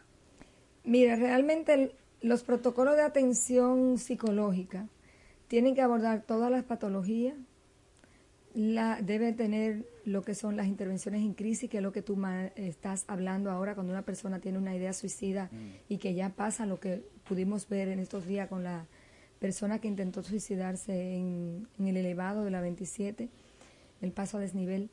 Realmente los protocolos eh, vienen a dar una guía de abordaje sistemática y que todos los actores debemos respetar, donde se delimitan las problemáticas que vamos a abordar, donde se delimitan las acciones que se deben tomar, las rutas de abordaje que debemos seguir y ese protocolo va a facilitar el ejercicio. O sea, ¿de quién dependerá?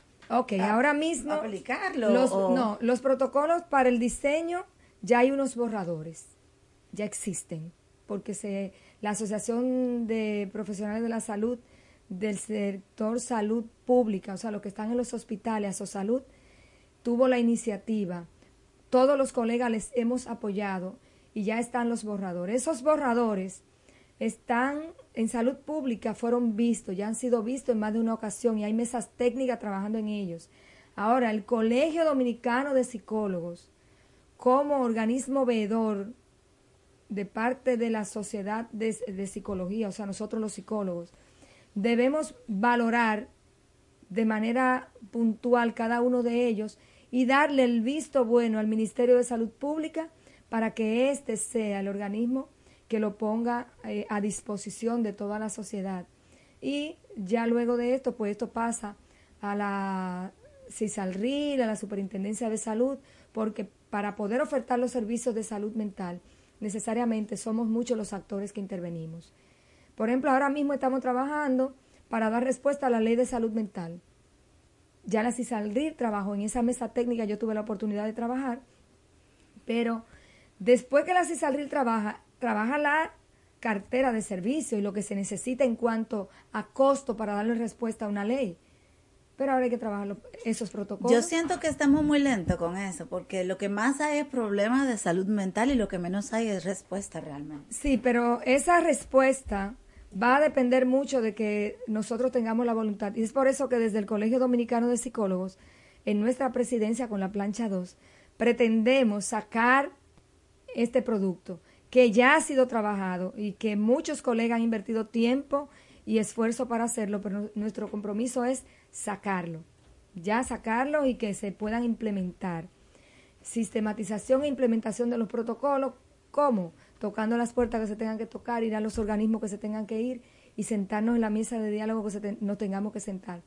Lamentablemente, muchos colegas lo han intentado, pero el tiempo de gestión del CODOXI es, una, es, muy corto, es un año. Ustedes entran y recogen para salir. ¿Y, por qué, Prácticamente. Porque está fundamentado en nuestros estatutos y en una ley, eh, la ley de salud mental, que está sometida a una, una modificación en el Congreso y que esperamos en el favor de Dios. También una de nuestras propuestas es tratar de sacar esta ley de salud mental para poder mejorar muchos detalles que internamente como colegio tenemos. Sí, no, inclusive yo entiendo que esa ley, imagino que está estipulado en el proyecto, eh, de que sí se, el, el tiempo se prolongue de, de la Sí, presidencia. sí, del un año es muy Claro, corto. porque Por lo no- menos dos, porque Sí, dos. un Sí. año, Sí. más de dos años, ningún profesional voluntariamente, con todo lo que nosotros tenemos los psicólogos, pudieran tal vez dedicarle, pero como una estructura de varios de un consejo de 10 personas y cuatro regionales, es fácil hacer el trabajo, pero en dos años es un tiempo prudente. Prudente, ni tan Claro, poquito ni tan Inclusive Así creo es. que los otros gremios profesionales, eh, todos duran más de dos años. Sí. No, dos años la mayoría, porque no es fácil manejar un gremio más de dos años. Eh, tú tienes que olvidarte de ti porque tienes que pensar en el colectivo. Entonces, dentro de esta propuesta de la revisión de para los protocolos, estamos previsto a re- hacer lo que se llama la revisión de las políticas públicas y esta revisión de las políticas públicas busca identificar que ninguna de las políticas públicas que tienen en sí el componente de salud mental quede fuera. ¿Qué significa esto? Que vamos a ver lo que dice la ley de educación, que vamos a ver que, que dice eh, la ley 136-03 sobre el derecho de la niñez eh, para la- el abordaje, que dice la ley de, del niñez en conflicto con la ley, porque tenemos muchas La le- ley de la mujer, la porque ley de el la tema mujer. de la violencia hacia la mujer también tiene un ámbito todas las- psicológico. todas las leyes tienen que ser consultadas para poder cerrar los protocolos. Y es por ahí donde respondo a tu pregunta, Sujei, que tú decías, siento que está muy dormido. No es tan sencillo No, sacar sencillo no un es, protocolo de abordaje de cualquier área cuando se tienen que ver todas las aristas que nadie se puede quedar fuera. Entonces, esta parte es muy, muy importante, que consideremos que no podemos dejar nadie fuera en los procesos de, de veduría y de considerar y de considerar eh, estas variables que pueden afectar directa o indirectamente, positiva o negativamente, a un actor que se quede fuera. ¿Cuándo van a tener las elecciones o cómo es el proceso? Ok, las elecciones son el próximo domingo 10. Ah, ahorita, ahorita ya, ya. la próxima semana. Lamentablemente, eh, el proceso de aprobación de las planchas y de la difusión fue es muy corto porque, de hecho, mi última plancha, que es la del Nordeste, todavía no ha salido a la luz pública y tenemos ahí un colega Ajá. con una discapacidad visual. Discapacidad O visual. sea, que, es- estamos hablando del apoyo y el reconocimiento a los profesionales independientemente de cualquier condición, porque por supuesto que no tiene que ver una cosa con la otra. Así es. Nosotros como, eh, como plancha 2 hemos querido ser integradores. Hemos querido integrar a todos los actores en este proceso porque realmente vale la pena, vale la pena saber que también hay psicólogos que tienen una, algún tipo de discapacidad visual, motora. De hecho, quien, quien está coordinando la parte de salud mental de un organismo internacional acá es una colega que tiene una PCI. Y ahora, pues nuestra plancha es la primera que tiene una persona con una discapacidad visual en la regional nordeste de nuestro país. Entiéndase que van el AN regional que maneja Samanás, eh, Nagua, eh, Sánchez Ramírez, Espaillat, todas estas. Entonces, desde allí, eh, aquí en la plancha nacional, tenemos ah, como secretaria general eh, Catherine Lluveres, que es eh, una colega que ha sido, ha ganado en bestseller en un libro Cuando el dolor sana, basado en duelo. Tenemos una gama de profesionales que nos acompañan, que de verdad engalanan nuestra plancha y nuestra propuesta. En Santiago hemos procurado que en cada una de las planchas tener a cada actor. Tenemos en todas las planchas un representante de la Asociación de Profesionales de la Salud Mental en el sector público, o sea, de los hospitales. Tenemos una representante docente de, una, de alguna universidad en cada plancha. Eh, tenemos dos directoras de carrera de la UAS, de, tanto de Barahona como de Santiago, que están en la car- directoras de carrera de psicología, eh, que engalanan la, pre- la coordinación de esas planchas. Tenemos dentro de, la, de nuestras planchas personas expertas en el área del tema autismo, que es algo que nosotros vamos a estar dándole salida y dándole respuesta, porque una de las grandes, de los grandes retos y uno de nuestros ejes transversales es continuar con la profesionalización de nuestros colegas psicólogos.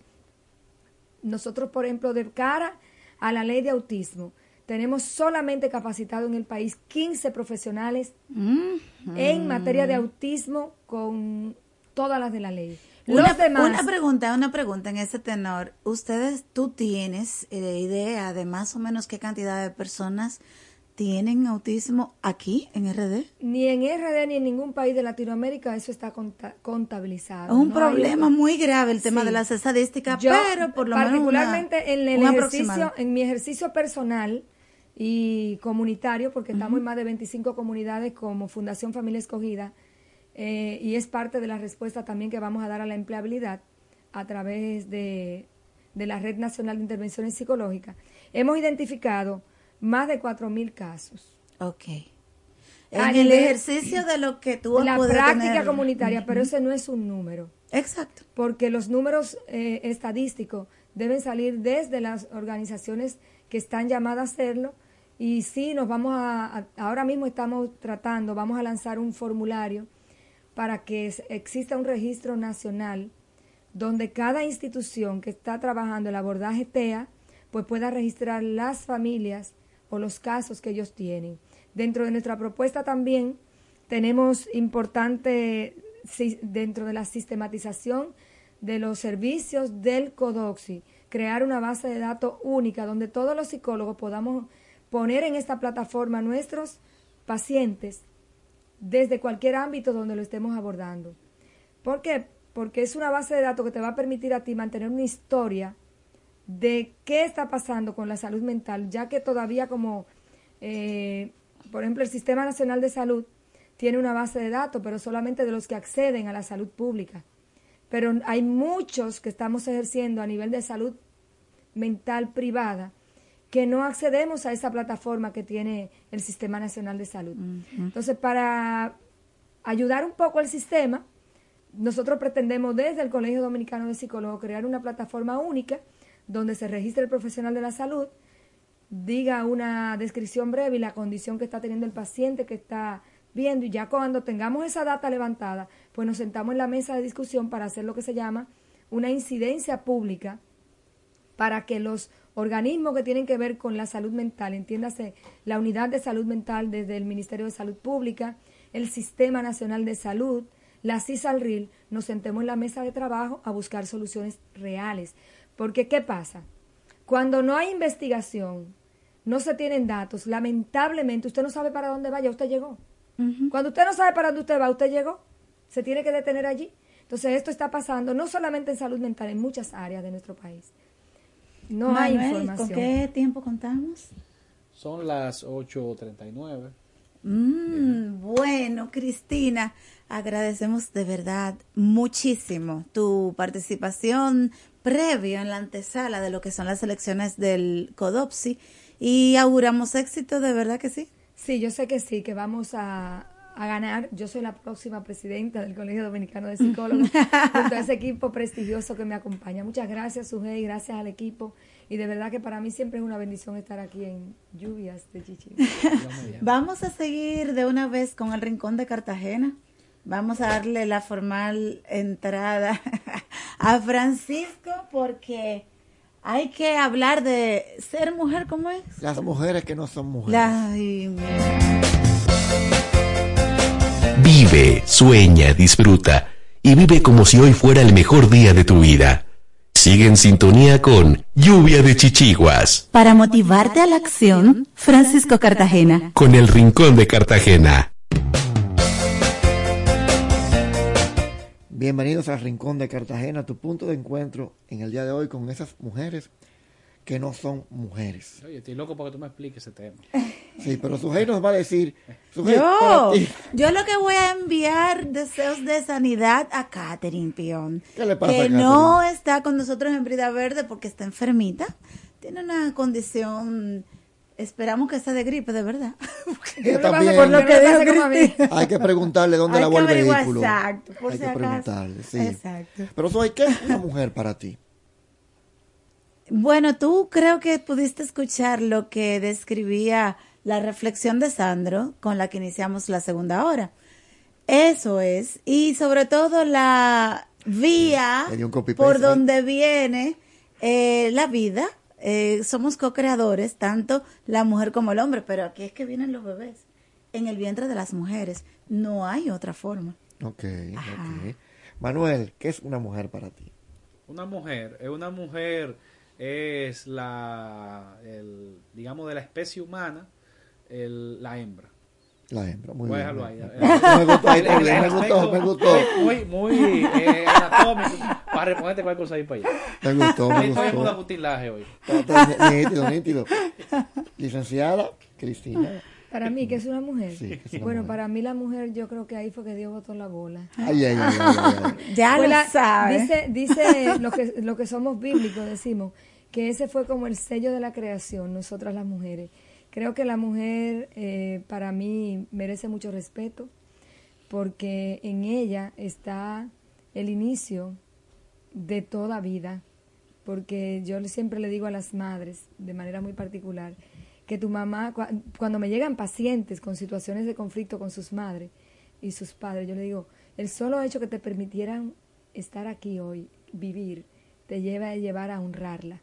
Entonces es un privilegio ser mamá, es un privilegio ser mujer, pero en nosotras se conjuga la, la gracia, la sabiduría, la paz, eh, en algunos casos, porque hay madres que son, pero son los mismos contextos que la llevan, pero en nuestro diseño, está el esa pa- en diseño. el diseño que traemos, está esa parte sensible. Ustedes los hombres son prácticos, pero nosotras somos Si Dios sensibles. pensó para ser el hombre, se dedicó para ser la mujer. Sí, porque Dios tenía, es que cuando lo vio, lo que pasa con Dios, lo que pasó con Dios pues, que cuando vio cómo estaba Adán allí, lo vio cabizbajo, dice una niña en una clase bíblica que yo di un día, digo yo, ¿y qué hizo Dios cuando, qué hizo Adán cuando vio a Eva por primera vez y dice, ¡guau! Una niña de nueve años me dijo esto, yo lo tengo grabado por ahí. Carne de mi carne, varona la llamaré. Una niña de nueve años en, el ver- en- en- próximo a la zona de vertedero de Eh, Ella Duquesa. tuvo una revelación porque fue así. De verdad. Fue así, fue así. Sí, yo me imagino que todos- estabas ahí.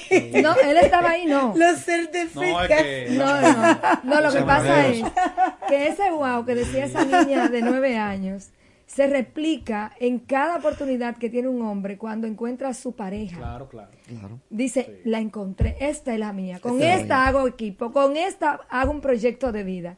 Entonces las mujeres somos eso, somos eh, un diseño único creado para fortalecer esa masculinidad que tienen ustedes y para acompañarles en el proceso de la vida. Excelente, muy idónea. bien, muy bien, muy bien. Fíjense, yo eh, precisamente eh, a mí me dijeron estos días, búscate en el en YouTube entrevistas que se hacen en la calle ah, para que cada quien de- en la que De cada quien da su opinión.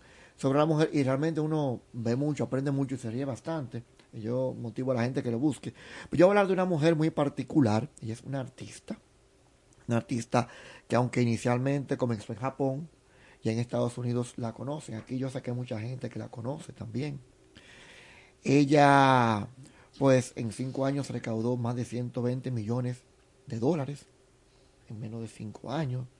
En el 2018 se casa, es artista, se casó, no tuvo descendencia, pero se casó.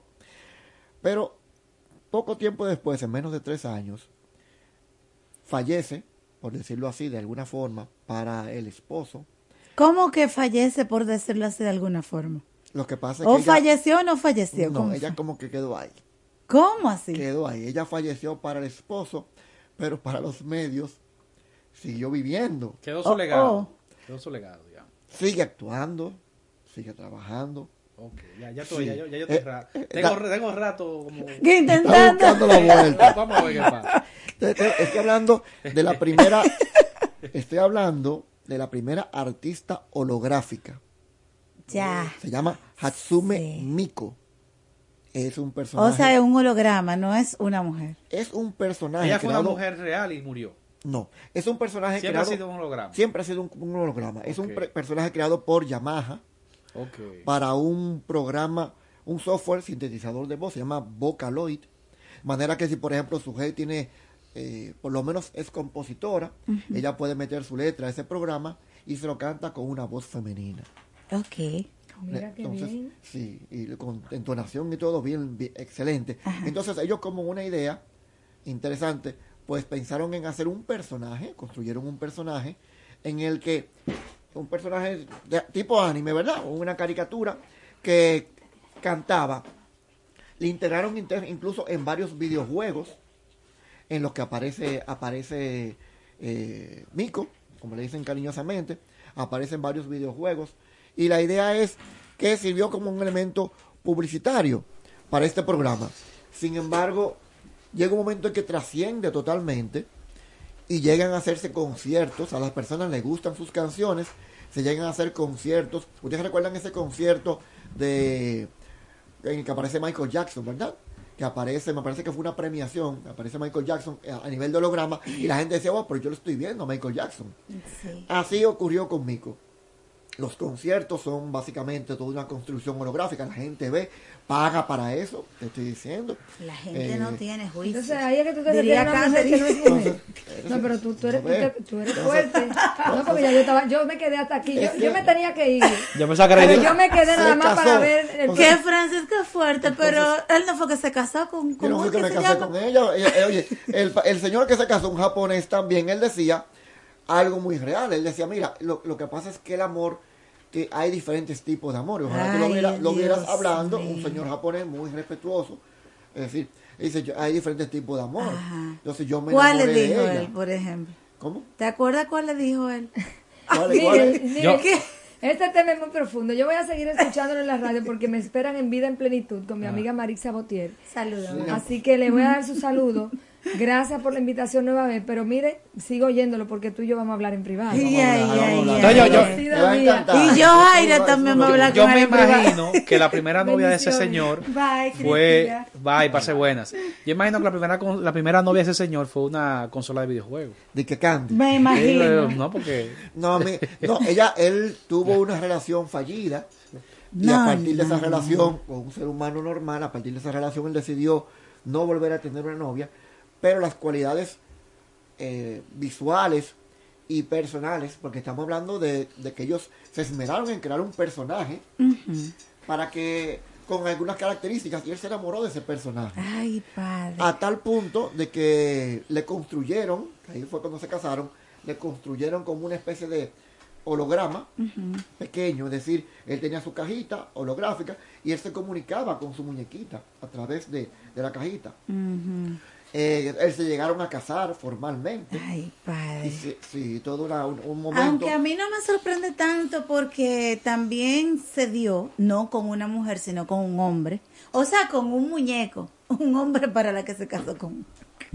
Eh, Eso esa pasa. dama se casó con un muñeco y tienen muñequitos. Tienen muñequitos, sí, eso, eso- esas cosas ocurren día.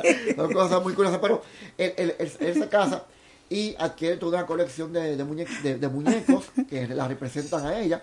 Tú sabes que hoy, hoy en día, por eso yo decía que hay muchas personas que seguro la conocen, porque esta cultura de los animes, de los cosplay, Ujú. está cada día más... eh, Es más muy común, muy, sí, Sí, en muy- cualquier parte uno encuentra ese tipo de cosas. Exacto. Entonces, él, yo él compró varias muñequitas y de esa forma podía dormir en las noches con su querida muñequita. Ok. Lamentablemente, como yo decía, Manuel, a- al tiempo el- la, cajita de holograma se le dañó. ¿Cómo? Ok. El software. Ah, por eso Y que- por eso murió para él. Enviudó, enviudó el hombre. Enviudó, enviudó. Ahora, esto, ¿Y le hizo algún funeral? Tú no sabes. bueno, eh, quizá le está esperando que llegue el que momento. resucite. que con, ahora con la inteligencia artificial quizás un caso se haga más común. Ok. Él por lo menos está durmiendo ahora con las muñequitas que él tiene Ay, de ella. Dios mío. Pero este tema del amor cibernético no es, eh, como tú dices, no es de ahora. El ser humano tiende a humanizar hasta a las cosas y hasta a los animales. Sí. De, de forma que, mira, por ejemplo, yo vi hace mucho tiempo, una cuando tenía como unos 12 años, una película muy interesante. Mm, Era como futurista, pero no tan futurista, a nivel de que eran po- policías, ¿verdad? Y había una pareja de policías conformada por un hombre y una mujer, pero que era realmente un robot, lo único que era totalmente androide. Una sí. mujer se parece carne y hueso, pero ya se sabía que era un robot. Él lo sabía. Ella tiene un, un- un cerebro eh, psicotrónico, me parece que era, que, que le permitía sentir como si fuera un ser humano normal.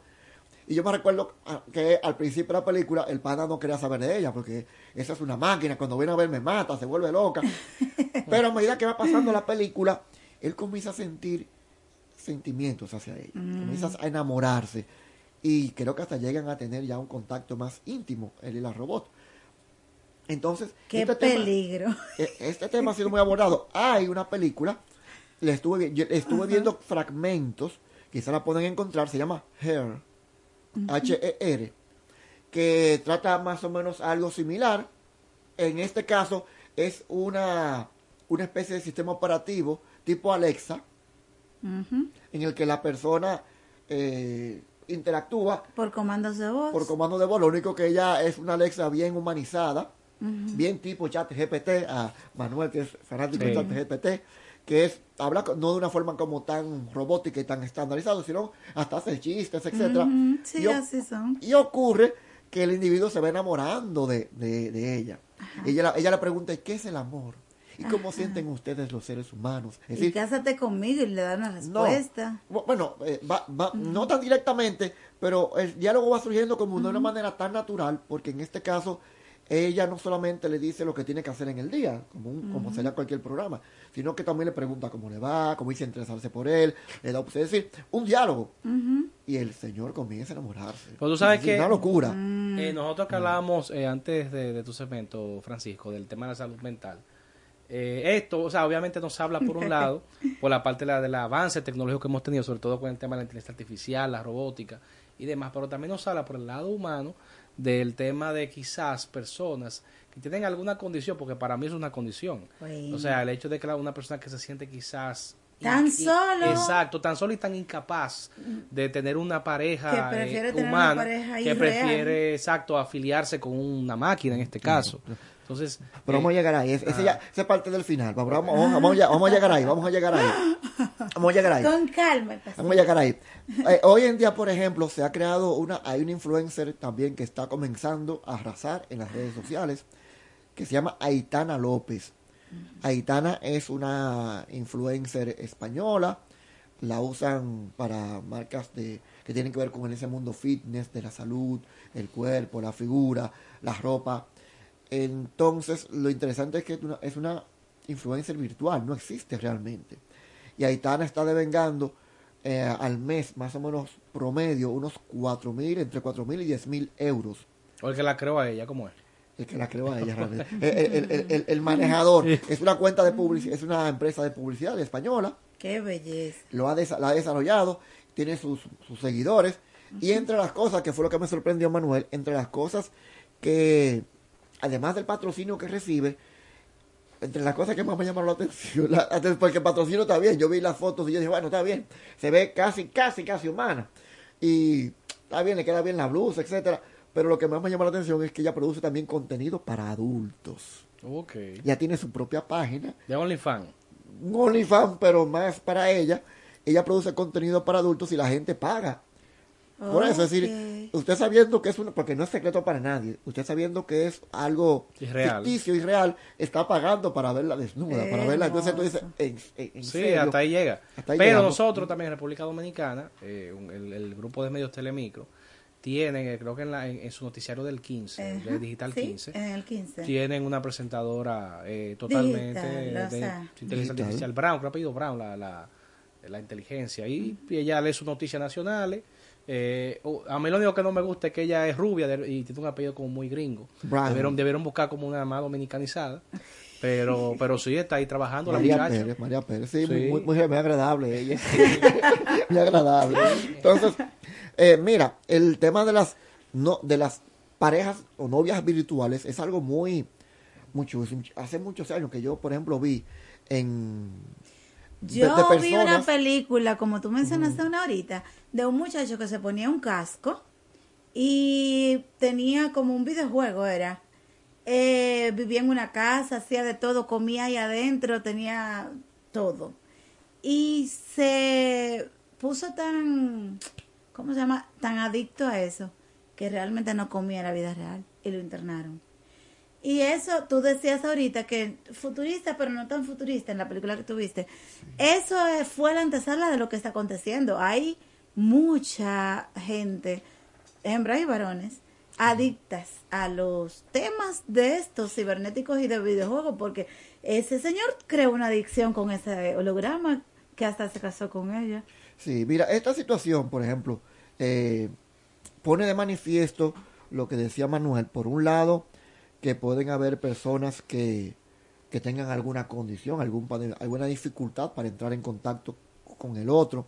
Se hace más fácil, la virtualidad, por ejemplo, puede provocar que fácilmente yo te exprese cosas hasta por un chat que quizás personalmente me da, me da puro decírtela, porque estoy hablando con una pantalla que no me está mirando. Hay, digamos, un elemento de tensión que se libera. La manera de socialización te da más permiso cuando es virtualmente. Pero, pero también nos revela algo, y es quizás nuestra incapacidad, además de nuestros temores, nuestra incapacidad de manejar el mundo tal cual.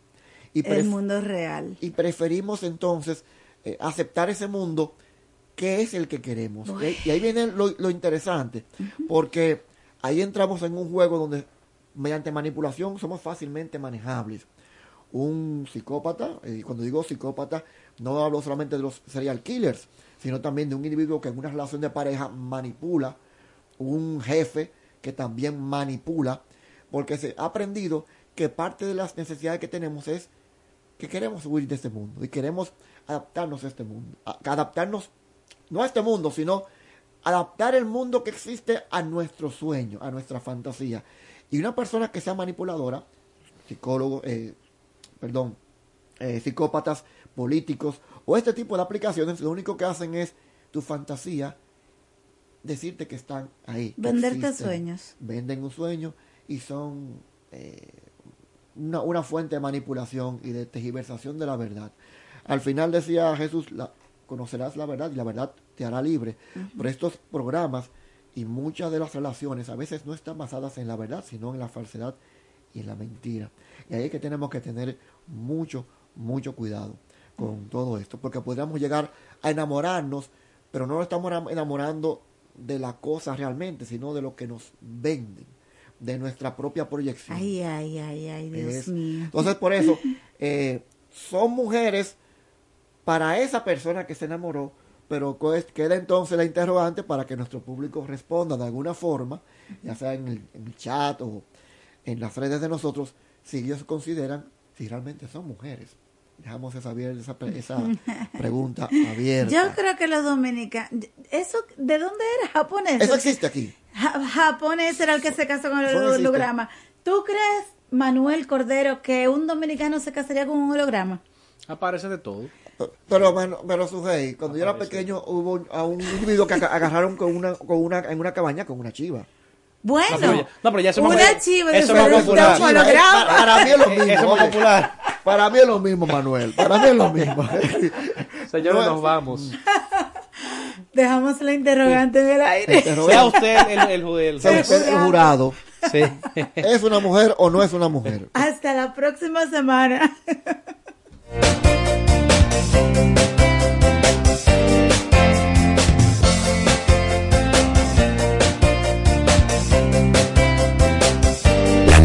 la posibilidad de soñar es perjudicial para la salud. Lluvia, lluvia, lluvia, lluvia, lluvia de chichiguas.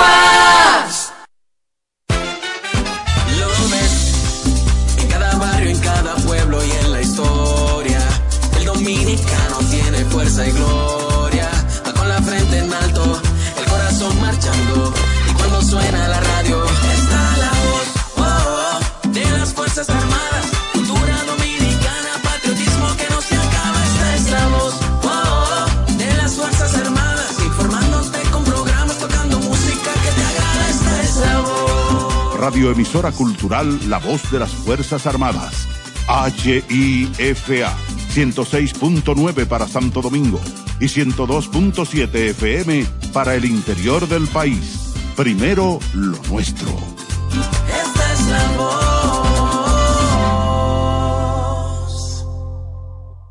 En la voz de las Fuerzas Armadas estamos de carnaval. Bonao es una de las poblaciones más antiguas de la isla que hoy compartimos con Haití, cuyo nombre honra a un cacique indígena de la región. A partir del 1990 se inicia un proceso de cuestionamiento y Entre una cosa y la otra escuchan la palabra del Señor. Hoy en día, ese Señor es mayor general. Muchas veces lo hemos tenido presente aquí en la parroquia, pero para que no se vea como un tumbapolvismo, que no lo soy y lo saben mis amigos, lo, quiero darle las gracias ahora que él no está presente físicamente en la parroquia. Dios lo ha bendecido muchísimo y lo va a seguir bendiciendo. Y doy las gracias en nombre de todas las Fuerzas Armadas a quien hace 10 años, en el 2010, 2011, fue que comenzamos la transmisión, al mayor general Juan José Otaño Jiménez. Hoy en día, él es el director de la eh, Comisión Militar de la Junta Central Electoral. Es el que está cuidando, comandando los militares en las elecciones pero además fue escogido por toda una asamblea de las Fuerzas Armadas por segunda vez como el presidente de la asamblea de la cooperativa de eh, las Fuerzas Armadas Copinfa. Que Dios te siga bendiciendo, Juan José Otaño, querido hermano y amigo, a tu señora esposa, a tus hijos y a todos porque por eso digo que muchas veces cuando estamos en un lugar, el Señor nos coloca para ser canales de bendición. Y Él fue canal de bendición y ha continuado. Y dar las gracias al actual director, el general de la Fuerza Aérea de la República Dominicana, Kelvin Melo Castillo, que ha mantenido la transmisión. Dicho esto, me salió del corazón porque, ¿qué? Díganme, hay que agradecer. Dar gracias a Dios también por los ascensos. En nuestro coro hemos tenido tres de nuestros miembros que han sido ascendidos, Dilcia, Sisi y José Armando. Pero señores, también nuestro párroco. Ya no me hace ruido cuando en algunas oportunidades debo decir todos los títulos y decía vicario general castrense. Entonces el ruido que me hacía era decir coronel ejército de República Dominicana. General coronel. Yo decía, ok, me hacía ruido. Y por eso ustedes notaban que yo me paraba al decirlo. Ahora no me voy a parar. Porque puedo decir vicario general castrense, general ejército de República Dominicana, Geraldo Ramírez Paniagua. Él no está aquí, por eso que lo quiero decir. Porque si no me manda a callar desde la, desde la sacristía. Demos gracias por ellos y por todos los ascendidos. Estamos en el tercer domingo de Cuaresma. Hoy seguimos caminando por el camino de Cuaresma hacia la Pascua. Se nos recuerda cómo Jesús arrojó a los mercaderes fuera del templo. Sería bueno preguntarnos a nosotros mismos, ¿qué sería, qué desearía el Señor que alejáramos de nosotros de forma que lleguemos a ser mejores cristianos? ¿Qué obstaculiza nuestro camino para ser más íntimos y cercanos a Jesús en nuestra vida diaria? Lo realmente importante para nosotros, cristianos, es que nos adherimos al Señor y nos acerquemos con amor a los hermanos que Él nos ha confiado. Entonces podemos adorarle, es que nos adherimos al Señor y nos acerquemos con amor a los hermanos que Él nos ha confiado. Entonces podemos adorarle, acerquemos con amor a los hermanos que Él nos ha confiado. Entonces podemos, Él nos ha confiado. Entonces podemos adorarle. Entonces podemos adorar, adorarle